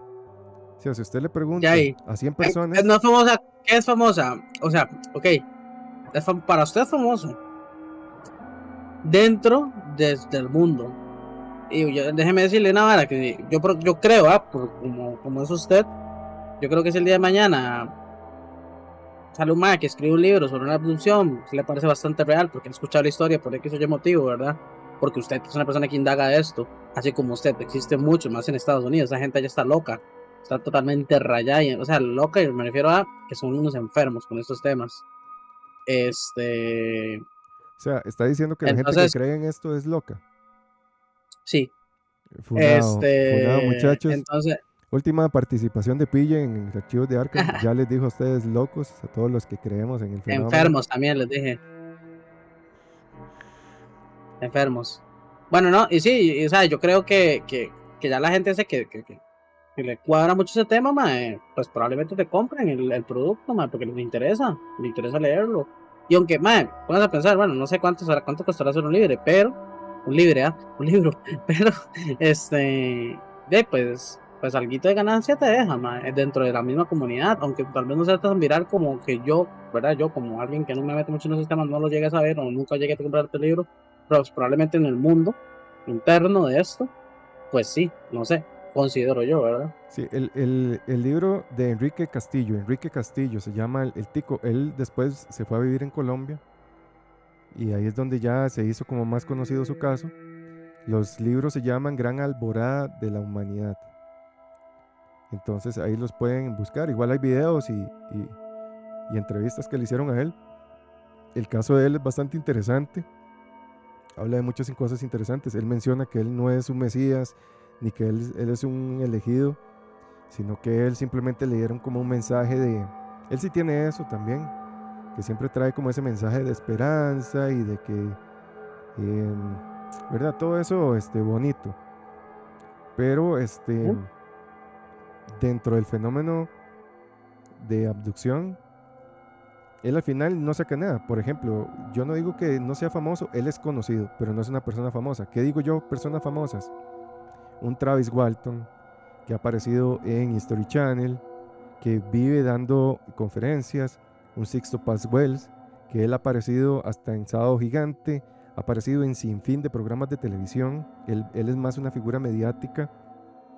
Esos, esas personas son las que yo digo que son famosas. ¿Por qué? Porque ya no es solo un círculo pequeño de personas que la conocen, sino que ya es conocido a nivel internacional. Si usted no me habla de ellos, usted no me habla de ellos, yo no sé quiénes son. Pero es que usted tampoco ha visto estos programas. Yo no creo que usted haya visto Sábado Gigante en su vida.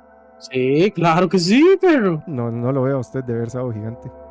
No, lo vi, no es que lo veo. O sea, no es que me yo siento. Pero en su momento puede haber visto Sábado Gigante. o sea, no puede, no, lo vi. Exacto, vio un Ay, sí, alguno que otro veía. Exacto, pero por eso le digo. No sabe todo el mundo que pero, fue pero, pero, pero, pero, no, obvio, yo no soy, yo no soy nadie. Exacto, es que pero para eso, le, digo, pero, para eso le digo, pero lo que digo es que como, como estoy yo, existe mucha gente como yo, me explico. No es tan trending, es, es que es, si te gusta el tema, probablemente sí lo sepa. Si mínimamente te trae, probablemente sí. Pero si usted del todo, como que. Curiosamente, me gusta Halo. Sin sentido. Sí, no, no, no tiene sentido totalmente. Pero bueno, lo que yo menciono es que el impacto mediático que tienen ciertos casos comparados a otros o sea, es, es, abismal la diferencia, ¿verdad? Enrique Castillo sacó esos libros. Yo creo que de ese libro tal vez a lo mucho mil copias vendió, tal vez, tal vez vendió un poco más. Pero comparado, digamos, a la película que se hizo, que se hizo de Travis Walton, o sea, hacer ya una película, y no es una película casera, ¿verdad? Es una, una película triple A con actores reconocidos, etcétera, etcétera. Para mí eso es ser mediático, ¿verdad? No simplemente que usted apareció en una estación de radio o que salió en La Teja o ahí en La Nación. Eso no, porque ahí salen cualquier tipo de noticias y el impacto no es tan grande, ¿verdad? Hay personas que sí viven ya su vida, digamos, es dar conferencias y firmar libros y vender libros, ya ellos sacaron totalmente lucro de eso. Hay otras personas que no, que simplemente aparecieron en un medio, en un periódico, hablaron de eso en la radio o una entrevista en tal televisión porque les pareció interesante el caso y ellos tuvieron que seguir con su vida normal, trabajando normal, intentando llevar su vida normal, a pesar de que, eh, de que hayan vivido ese, ese, ese, esa situación. Esa es la, la, diferencia que yo, que yo más veo. Pero bueno, volviendo al caso, Mae. Pero para, eh, ¿a qué se dedica? Aquí a Infame, muchísimas gracias Infame por, por, pasar, que descanse, muy buenas noches, espero que le haya, que le haya gustado bastante el, el episodio de hoy y espero seguirlo viendo por acá, entonces ahí queda más que invitado. Si no pasa Infame, le mandamos un marciano para que lo abduzca. Exacto, abducido. Exacto. Ah, sí, este, volviendo al caso, mae, eh, ¿a qué se dedicaban ellos? Betty y Barney Hill, no recuerdo bien, la verdad, no recuerdo qué. Ahora típico.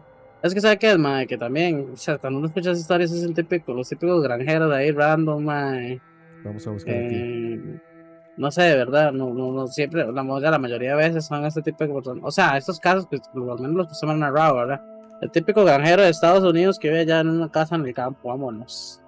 Entonces, eh, es que esa gente me cae mal, digamos. es que son muy. Es que, ¿sabes qué? Es que el gringo también es muy exagerado, man. El gringo es muy exagerado, man. Hay que de varas. Sí, sí. El, el, gringo, el gringo es muy exagerado, digamos. Es, que lo toma todo muy. Es, bueno, nosotros somos muy incipios, que también yo creo que es. Pero bueno, es otro punto. Es otra cosa para aparte. No, preguntaba más que todo a qué se dedicaban por, por lo mismo, ¿verdad? Porque, sí, no sé, más o menos uno puede entender qué, qué, qué, qué tipo de personas son, ¿verdad? Eh, de, o sea, como le digo, a mí me cuesta mucho creer en esto, man. Pero de ahí, y, y, y ya, si es un caso como, como es este, que, que lo trató un psicólogo y demás, o sea, y, y o sea, científicamente, ¿verdad? Porque la psicología es una ciencia, eh, que, okay, vean, que determinó Barney, el psicólogo. Barney era empleado en el correo y Betty uh -huh. era trabajadora social. Okay. Que eso, que le dije, man. Que. Se me fue la idea, ¿qué fue lo que le pregunté, gente? Le pregunté sobre si este.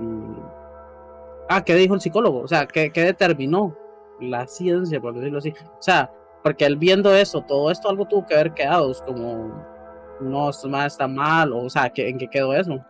Él se creyó en el fenómeno. O sea, al final se cree. Sí. Recuerden que al principio ellos van a terapia psicológica sí. y no mencionan nada.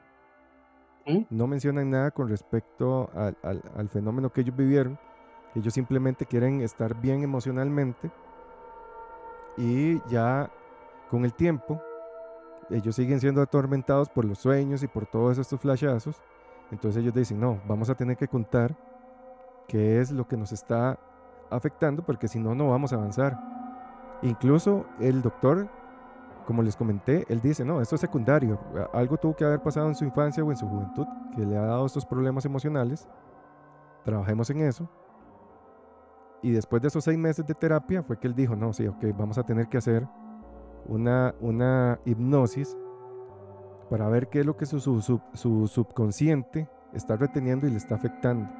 Él aún en ese momento dice, puede que simplemente ellos crean que fue eso lo que pasó y pueda que sea otra cosa, ¿verdad? Porque también yo he escuchado relatos de que eh, a una persona la, digamos, la asaltan sexualmente o, ¿verdad? O la secuestran y es tanto el trauma, recordemos que el cerebro tiene un mecanismo de defensa muy, muy bueno, que es bloquear Ah.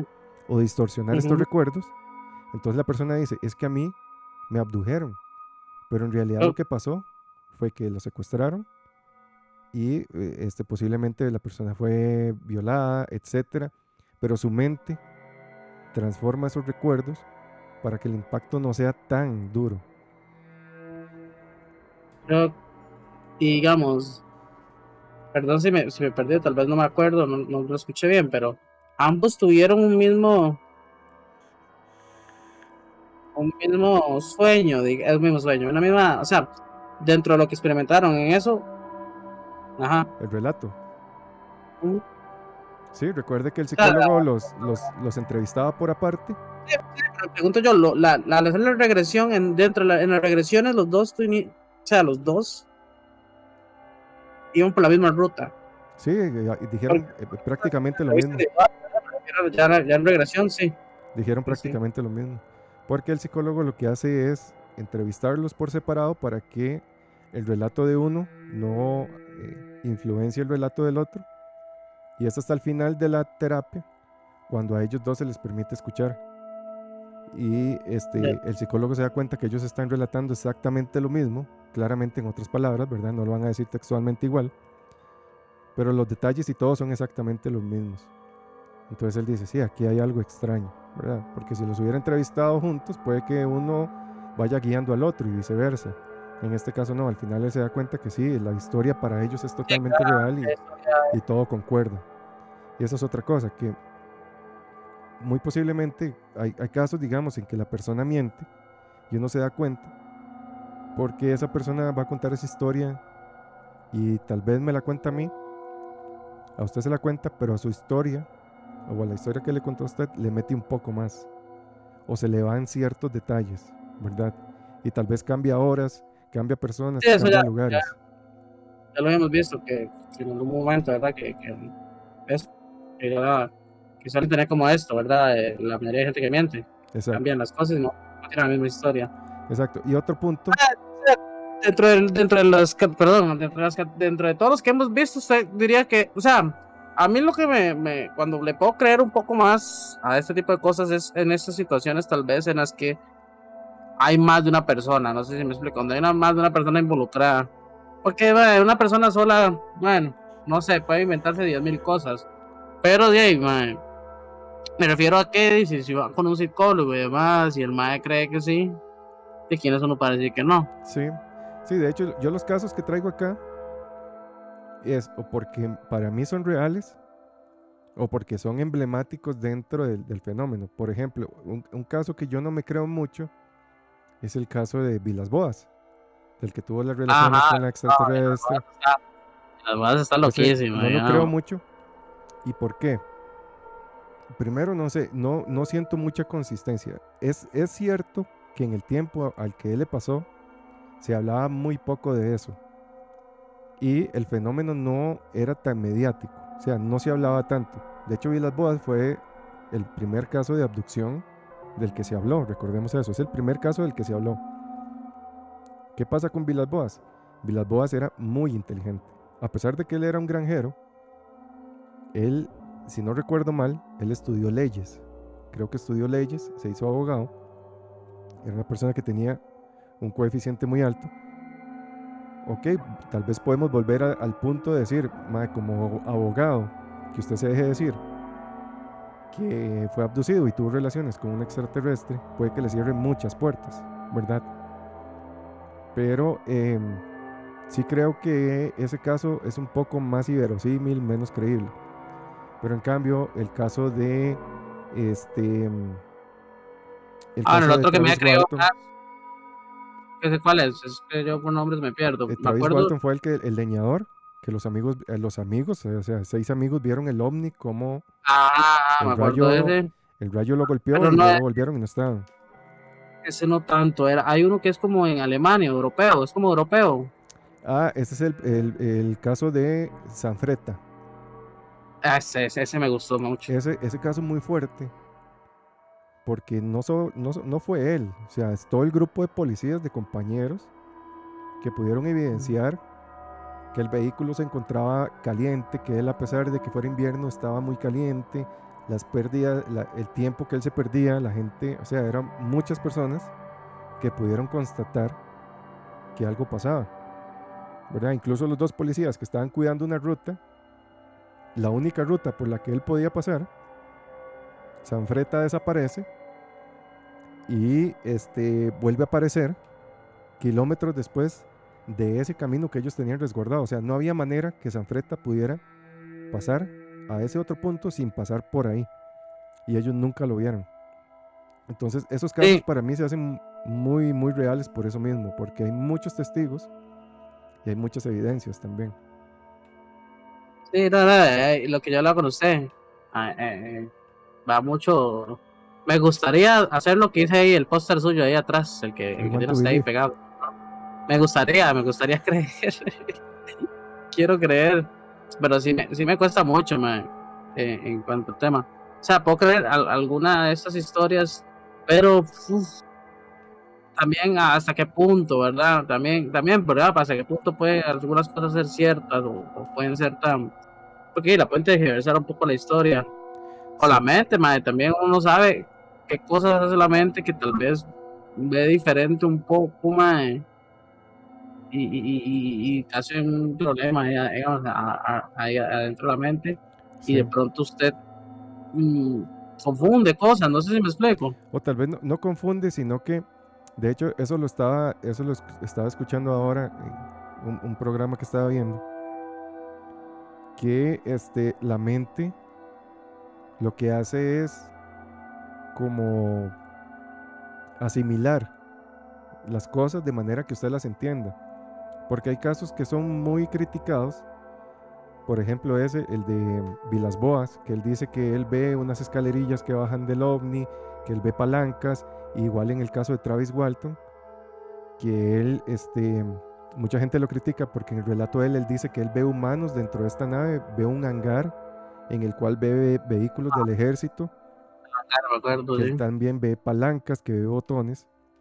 Entonces, muchos dicen, ok, estamos asumiendo que es una raza inteligente, con una tecnología súper avanzada. Ya las palancas, los botones, eso es súper primitivo. Pero recordemos que los relatos son recuerdos. Entonces, lo que se, se dice también es que la mente llega y ve cosas que no entiende y lo que hace es compararlas o asimilarlas. Ok, yo veo un objeto que tenga forma de palanca, mi mente va a suponer que es una palanca. Aunque tal vez ni siquiera sea eso, tal vez es simplemente una cosa extraña que es parecida a una palanca. Pero en mi mente dice, esto es una palanca, esto es un botón, y así lo relata. Posiblemente eh, sea otra cosa totalmente distinta, pero su mente así lo, así lo asimiló y así lo relata él. Entonces, yo también veo que, o creo que puede ser eso, ¿verdad? Que tal vez la persona no entienda bien qué son esos dispositivos o qué es lo que está viendo, y al final el cerebro lo que hace es acomodarlo de la manera en que usted lo pueda, lo pueda entender mejor, ¿verdad? Entonces ahí es donde se hace, eh, se pone en duda, ok, si será cierto lo que contó, o puede que sea cierto, pero lo que él vio no es así, sino que lo está relatando de la manera en que la entendió. Igual de pasaba con nuestros ancestros, ¿verdad? Que ellos veían que el sol se movía y ellos decían, esto tiene que ser un dios.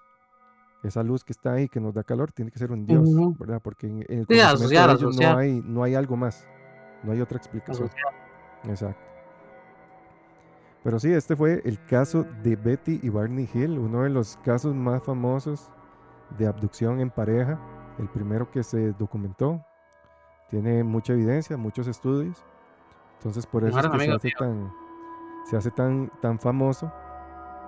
Y a mí me parece muy interesante. De hecho, a mí me gusta mucho este caso. Por eso mismo, porque veo mucho interés de estos seres en ver, digamos, una pareja tan peculiar, ¿verdad? Entonces ahí se ve como el lado más científico de, de estos seres a ellos nunca le dieron este mensaje de amor y paz y que tienen que llevar un mensaje de, hermandad y todas esas cosas bonitas, ¿verdad? ¿verdad? Exacto. Creyéndose el, el Mesías, de, la raza. Ni se pusieron a hablar en lenguas, ¿verdad? Ahí, hablar alienígena y que con, contactar con su ADN dimensional. ¿Cómo vivieron ellos al final? O sea, ¿cómo muri- murieron? ¿Hablaron de algo? O sea, Ah, Barney murió, él eh, por problemas de salud, él muere.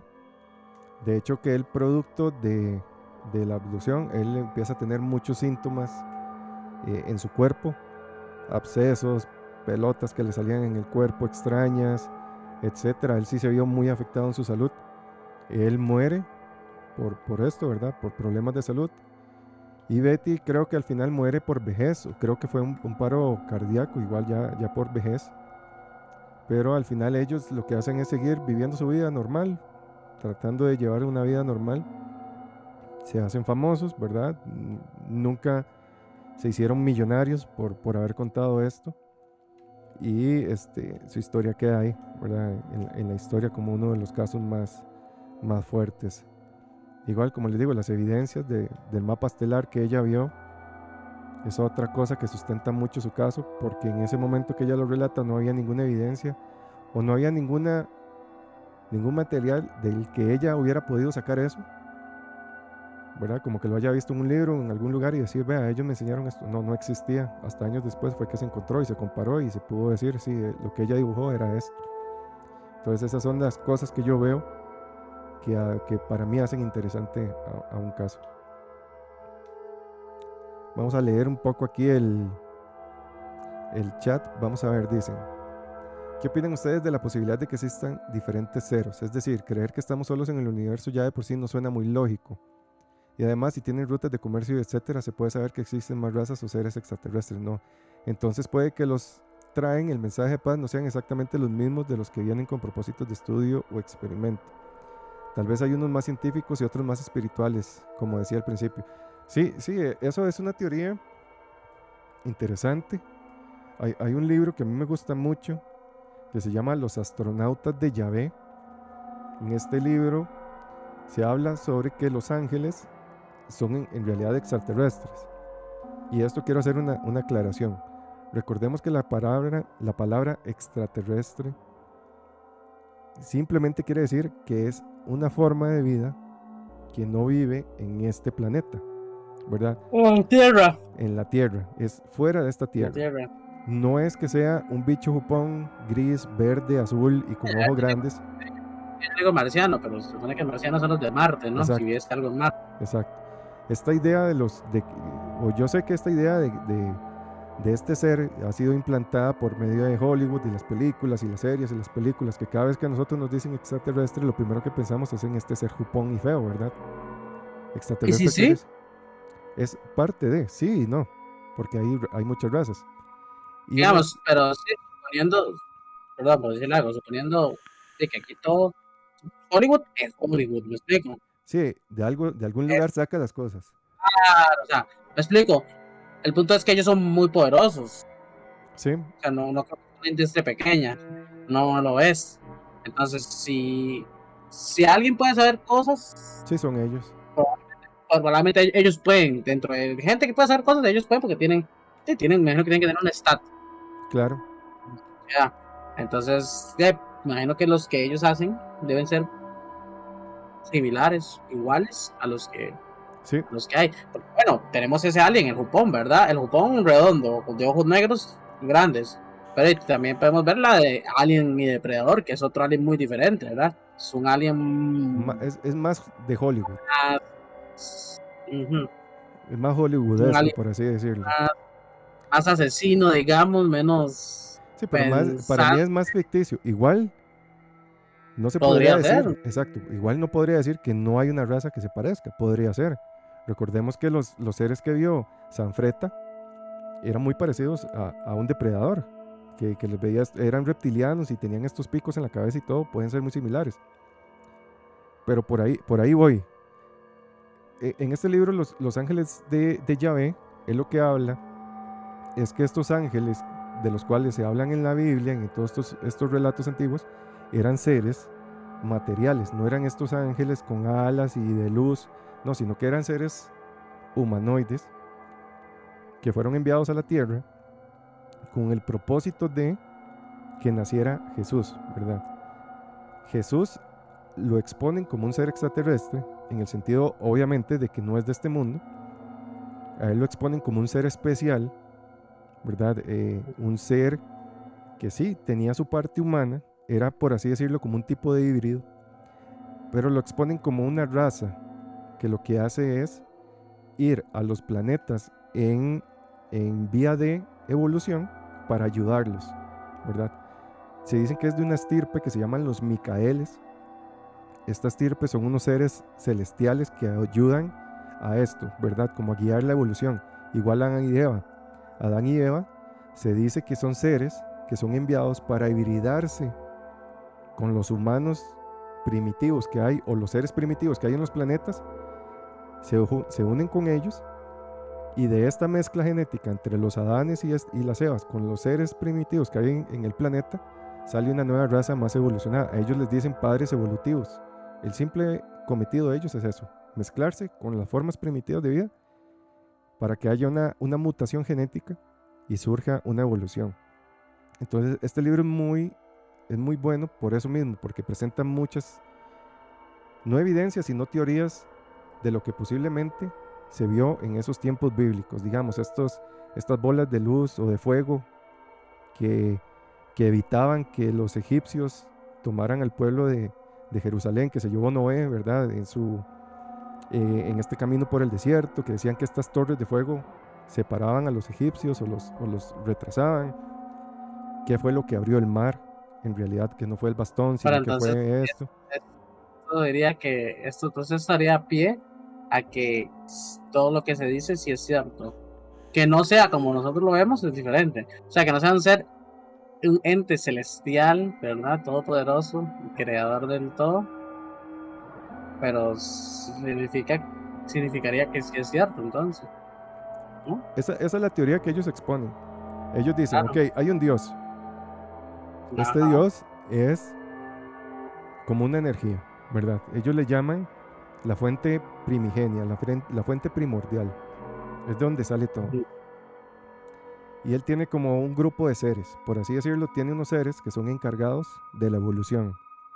Tiene otros seres que son encargados de ver planetas, por, eh, exploradores, por decir así.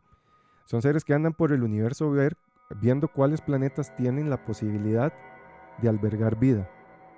Entonces, cuando ellos llegan y dicen, este planeta tiene vida, hay otro grupo de ingenieros genéticos que son los que dicen, ok, este planeta puede albergar este tipo de vida, entonces son los que siembran la vida en el planeta y ellos son los que llevan el proceso evolutivo.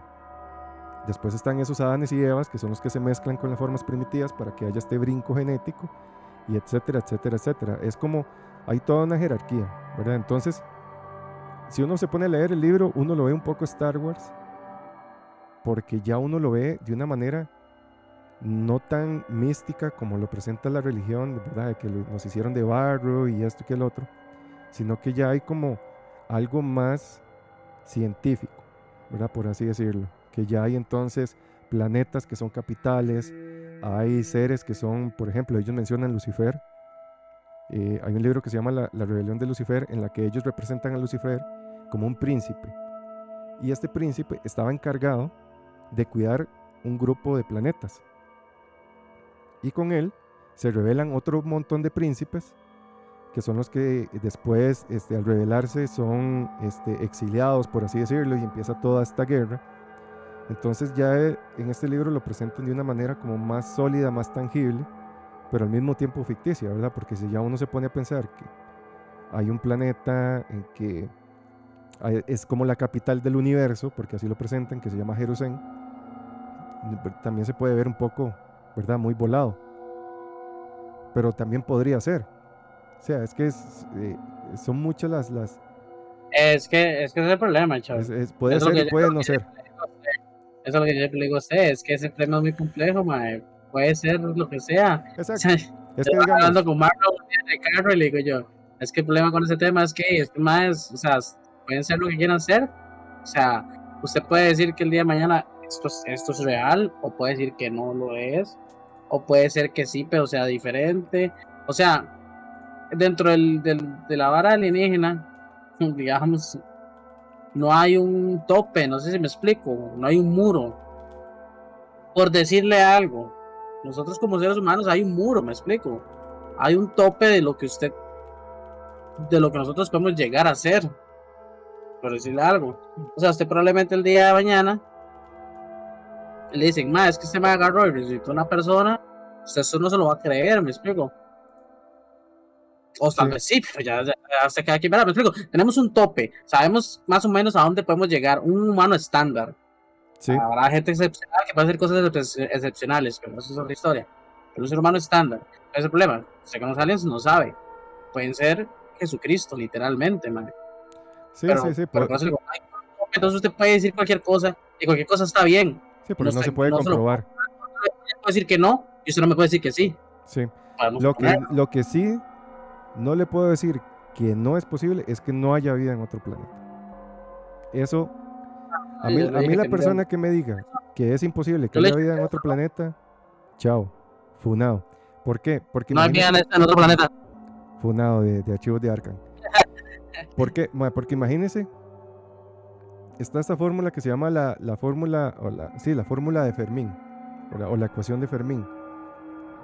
Que eso se hizo, es una ecuación matemática para ver cuál sería la cantidad de planetas habitables dentro de la galaxia. Y recordemos que una galaxia son miles de millones de estrellas, ¿verdad? Son miles de millones de sistemas solares. Imagínense que nosotros conocemos hasta el momento muy poco. Lo que nosotros, lo que se ha encontrado hasta el momento, son alrededor, creo que son de 500 mil exoplanetas. Que un exoplaneta es un planeta que posiblemente o tengan las capacidades de albergar vida. 500 mil, ¿verdad? Lo estoy diciendo y creo que no es el número exacto, pero es para darles una idea. Este 500, estos 500 mil planetas que nosotros sabemos que pueden albergar vida representan el 0.0000008% de los planetas que hay en la galaxia. Y eso es lo que se ha explorado. Entonces decir que el 0.0000008% que nosotros conocemos, que es ínfimo, ¿verdad? Y decir que no, hay, no es posible vida en otro planeta, para mí es, es, ilógico. Está bien si conociéramos un 50% de nuestra galaxia, ¿verdad? Ni siquiera del universo, de nuestra galaxia. Y que en ese 50% no se haya encontrado vida, ok, yo digo, Mae, sí, o sea, ya es un 50%. Si en el 50% no se ha encontrado una sola vida, es muy posible que en el otro 50% de nuestra galaxia tampoco haya. Pero por el momento no conocemos nada. Entonces hay mucha posibilidad de que por lo menos hayan un par o un planeta más en nuestra galaxia que pueda albergar vida. Y ya sea vida primitiva, ¿verdad? Que sean como nosotros, que estén en la tapa que son unos monos nada más, o que estén igual que nosotros y que justamente en ese planeta estén viendo las estrellas y diciendo, ¿habrá vida allá afuera? O que ya sea una raza muy avanzada. Lo que sí es difícil de creer, y eso sí concuerdo, es que vengan aquí tanto, ¿verdad? Porque estamos hablando de distancias tan largas. Entonces, que viajen de una galaxia a otra, eso requiere son miles de millones de millones de años luz de distancia de una galaxia a otra. Entonces tiene que tener una, una capacidad, una tecnología tan avanzada que parece ilógica. Entonces, ¿qué es lo que yo creo? Yo creo que posiblemente son seres, para mí es más factible eso, que vivan en otra dimensión. Lo mismo que se llama de lo paranormal. ¿Verdad? Recordemos que a veces hablamos de seres sombras o de fantasmas entonces yo creo que es más posible que sean seres que viven aquí mismo, en nuestro sistema solar, o muy cerca, pero en otra dimensión, y que tengan tecnología para poder comunicarse con nosotros. Porque si viajar miles de millones de millones de años simplemente como para robarse una vaca o robarse a alguien, sé que suena ilógico. Entonces yo siento que va más por este lado, que tal vez sea como, como un contacto entre dimensiones alternas que ellos tengan esa capacidad de comunicarse con nosotros, de, de, poder maniobrar o poder manipular las pueden venir una vez y poner un portal. Sí, incluso. Incluso sí, podrían, o, eh, podrían vivir aquí. Hay muchas teorías de que dicen que ellos viven dentro de la Tierra. De hecho, hay un caso que quiero traerles que es el caso de la base de Dulce en Estados Unidos, que posiblemente debajo de la Tierra, en esa base militar, haya vida extraterrestre y hay un convenio también entre militares y este, estos seres. Entonces, yo opino eso. Eh, Para mí es más posible que sean seres de aquí mismo. Recordemos que también ah, hay indicios de que hubo una, una humanidad antes que nosotros que también llegó a un punto de tecnología muy avanzado y algo pasó y ellos desaparecieron. Esto porque en capas muy profundas de la Tierra se han encontrado eh, registros de, de radioactividad, de que posiblemente hubo algún tipo de explosión atómica o algo similar, porque hay radiación, hay, es, es tierra radioactiva, entonces eso el hombre solo lo ha encontrado en lugares donde han explotado o han hecho pruebas de, de- con bombas atómicas. Entonces está esta teoría también de que posiblemente hubo como algún tipo de guerra y se reseteó este, esa humanidad y volvimos nosotros a empezar desde cero. O sea, son muchas teorías las que hay ahí rondando y que posiblemente sean solo una, un cuento, una ciencia ficción o posiblemente tengan algo de, de- de realidad. Está demasiada cara la gasolina, que por eso no viene, dice Dios. güey. Está demasiado caro. Imagínense lo que gastan de gasolina de, de allá hasta acá. Exacto. Eh, Marlon, oiga, estaba viendo TikTok. Ya parece a Toto que saca toda la información verás de TikTok. Ah, yo estaba viendo TikTok y había una historia de Raid que decía que el James Webb, ¿verdad? James Webb Ajá. encontró una estrella sin vida que parece ser que la destruyeron súbitamente y la absorbieron la energía. Eso, eso es, e- es. Es vacilón porque en esta película que les comenté en el episodio anterior, que se llama Moonfall, que les recomiendo que la vean, es muy, muy volada, digamos, es muy Hollywood. Pero dentro de la película hay muchas teorías que rondan ahí, ¿verdad? Este, por la mente humana que podrían ser realidad o podrían ser no, ¿verdad? Cero, cero reales. Pero ellos hablan de una raza, eh, o esta raza, digamos, que creó la luna y que ellos absorben estrellas. Ellos absorben la energía de las estrellas para aprovechar esa, esa energía y, derivarla en otras cosas. Entonces, de hecho, supuestamente, bueno, no les voy a spoilear, véanla, pero sí hablan sobre eso, sobre la utilización de la energía de otras estrellas o planetas. Y posiblemente también hagan lo que hicieron los humanos, ¿verdad? Este, secaron el planeta y se fueron. Y ahí también hablan mucho sobre eso, sobre razas que este, llegan, consumen un planeta y se van. Entonces imagínense nosotros, digamos, nosotros al paso en que vamos, y esto creo que fijo ya hace tiempo lo están pensando es, ellos ya saben cuándo el planeta Tierra va a morir. Y ellos en este momento están explorando dónde irse. Para mí es- ellos ya están en eso hace tiempo, ¿verdad? Porque simplemente no creo que la gente supermillonaria diga, ay no, el día de mañana nos vamos a morir y, y listo. O sea, ellos tienen el dinero para, para poder dar, digamos, eh, plata para que esto sea posible. Como se presenta en este planeta, eh, en esta película, perdón, 2012 creo que es, en la que es, eh, viene como una... Ah, ajá, la mira, y están esas naves que se van a ir. para, Exacto, entonces yo pienso que tal para la gente de plata las paga. Exacto, yo pienso que tal posiblemente eso ya esté en pie, que estén buscando algún planeta y ahí sí, nosotros los pobres nos vamos a quedar aquí, ¿verdad?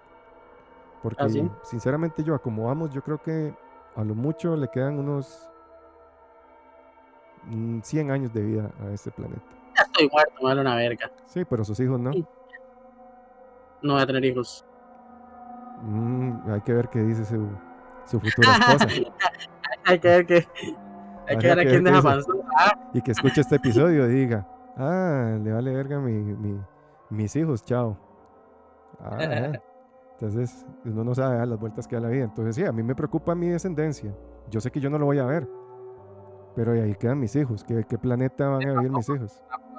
Los hijos no me llegan a ver todavía. No, pero es mi descendencia. Ya sabemos que Pille, ya sabemos que Pille solo vela por él. Ya sabemos que Pille vela solo por él. Sabe exacto, exacto, Entonces, exacto. a él, eh, los- su familia, lo que sea, ahí le vale. Qué feo, qué feo humano, ¿eh?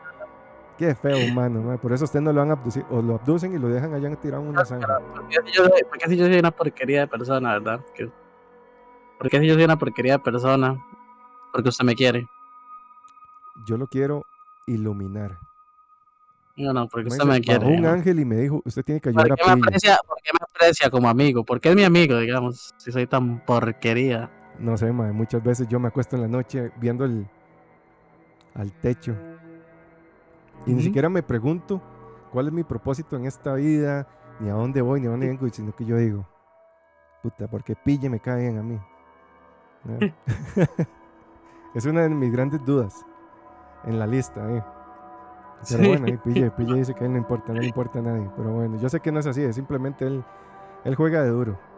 Él juega de Anda, duro. chico, el a chico rude duro. boy. Pero bueno, yo creo que ya podemos terminar el, el episodio del día de hoy. Espero que les haya gustado bastante, que les haya interesado el caso. Ahí les dejo hoy de tarea pensar qué harían ustedes si hoy en la noche se despiertan y ven a un par de extraterrestres viéndolo a ustedes en, en su cama. Y en el momento que estén ahí en una mesa de laboratorio, ¿verdad? Siendo ratas, conejillos de India. ¿Qué, qué harían ustedes en ese caso? Y si les pasa, por favor ahí nos escriben y nos, nos comentan. Y recuerden que es muy importante compartir, compartir el podcast. Recuerden que estamos en Apple Podcast, estamos en Spotify, estamos en Evox, estamos en YouTube. Yo sé que los que están aquí en vivo no lo van a ver eh, de nuevo en YouTube. Puede que sí, si les gusta mucho el, el podcast. Pero este, a los que nos escuchan, recuerden que ahí lo pueden ver. Ahí está la retransmisión en YouTube. Por si no lo pueden ver en vivo. Ahí lo pueden ver en YouTube mientras están trabajando, mientras están estudiando, mientras están conduciendo, ¿no? Recuerden que no pueden ver videos. Para eso está Spotify o, o Apple Podcast o ebooks. Pero sí es muy importante que lo compartan con la gente que ustedes saben que les gustan estos temas. Yo sé que son un montón de morbosos los que hay allá afuera. Entonces no sean egoístas. Compartan el podcast. Y también, si tienen algún relato macabroso o tienen alguna historia interesante, pueden escribirnos a los archivos de arcan.gmail.com o si quieren participar del podcast y tienen una buena historia o buenas historias, también pueden llegar aquí en vivo y compartir sus relatos junto con nosotros, ser partícipes también. Tienen, todos tienen la puerta abierta para participar acá en el podcast. Nada más me escriben, conversamos y coordinamos para que ustedes puedan estar aquí presentes. Sin Yo más, les dejo que, pilla, ¿eh? les si dejo quiere que me- despedirse. yo les dejo que me hablen. Yo sé que para muchos es un, para muchos es un sueño, inclusive, poder tener el mínimo contacto conmigo. Me imagino que sí. Inclusive muchas de las personas aquí que les gustan los, los aliens, que nos escuchan, ¿verdad? Les gustan los extraterrestres. Sí, sueñan con, con tener ese contacto, pero prefieren tener un contacto conmigo antes que con ellos, ¿verdad? Me imagino que sí. Sí, pero bueno, yo les doy la oportunidad. Si, si colaboran con Archivos de Arkham, yo colaboro con ustedes, es lo único que les voy a decir. Ok, ese es el requisito. Ese es el requisito, exacto. Perfecto. No, eh, agradecer aquí al chat que, que siempre nos, nos trae alguna historia ahí un poco. eh, que se agarre, se inventa y sueña y empieza a tirar historias. Yo soy creativo. No, no, este, gracias por habernos escuchado a todos, de verdad. Espero que les haya gustado, como siempre. Eh, espero, espero, espero que lo compartan conmigo el shop. Nada, quiero dar un aviso porque el por, el podcast, que es el otro podcast donde participa el Chocolas, el podcast más sabroso, El más sabroso. exacto. Este lo vamos a pasar para el viernes. Se va a pasar para viernes porque mañana jueves Choc va a ser partícipe, inclusive Mañana vamos a empezar. Eh, mañana, miércoles, perdón. El jueves, perdón. Vamos a empezar una serie ahí bastante vacilona y bueno, por A por B vamos a tener que mo- movemos. Exacto. Por A por B tenemos que moverlo, pero solo es este viernes, ¿verdad? Eh, de, ahí en adelante sigue normal, siempre los jueves, pero sí, este viernes será Exacto, podcast. Nada más quería dar ese mensaje y si quiere se, se despide, chocolate, este. Listo. Bueno, y recuerden que Archivos de Arca se escucha mejor si están acostados en su cama en una noche oscura y fría en la oscuridad sin saber quién está detrás de ustedes. Muy buenas noches.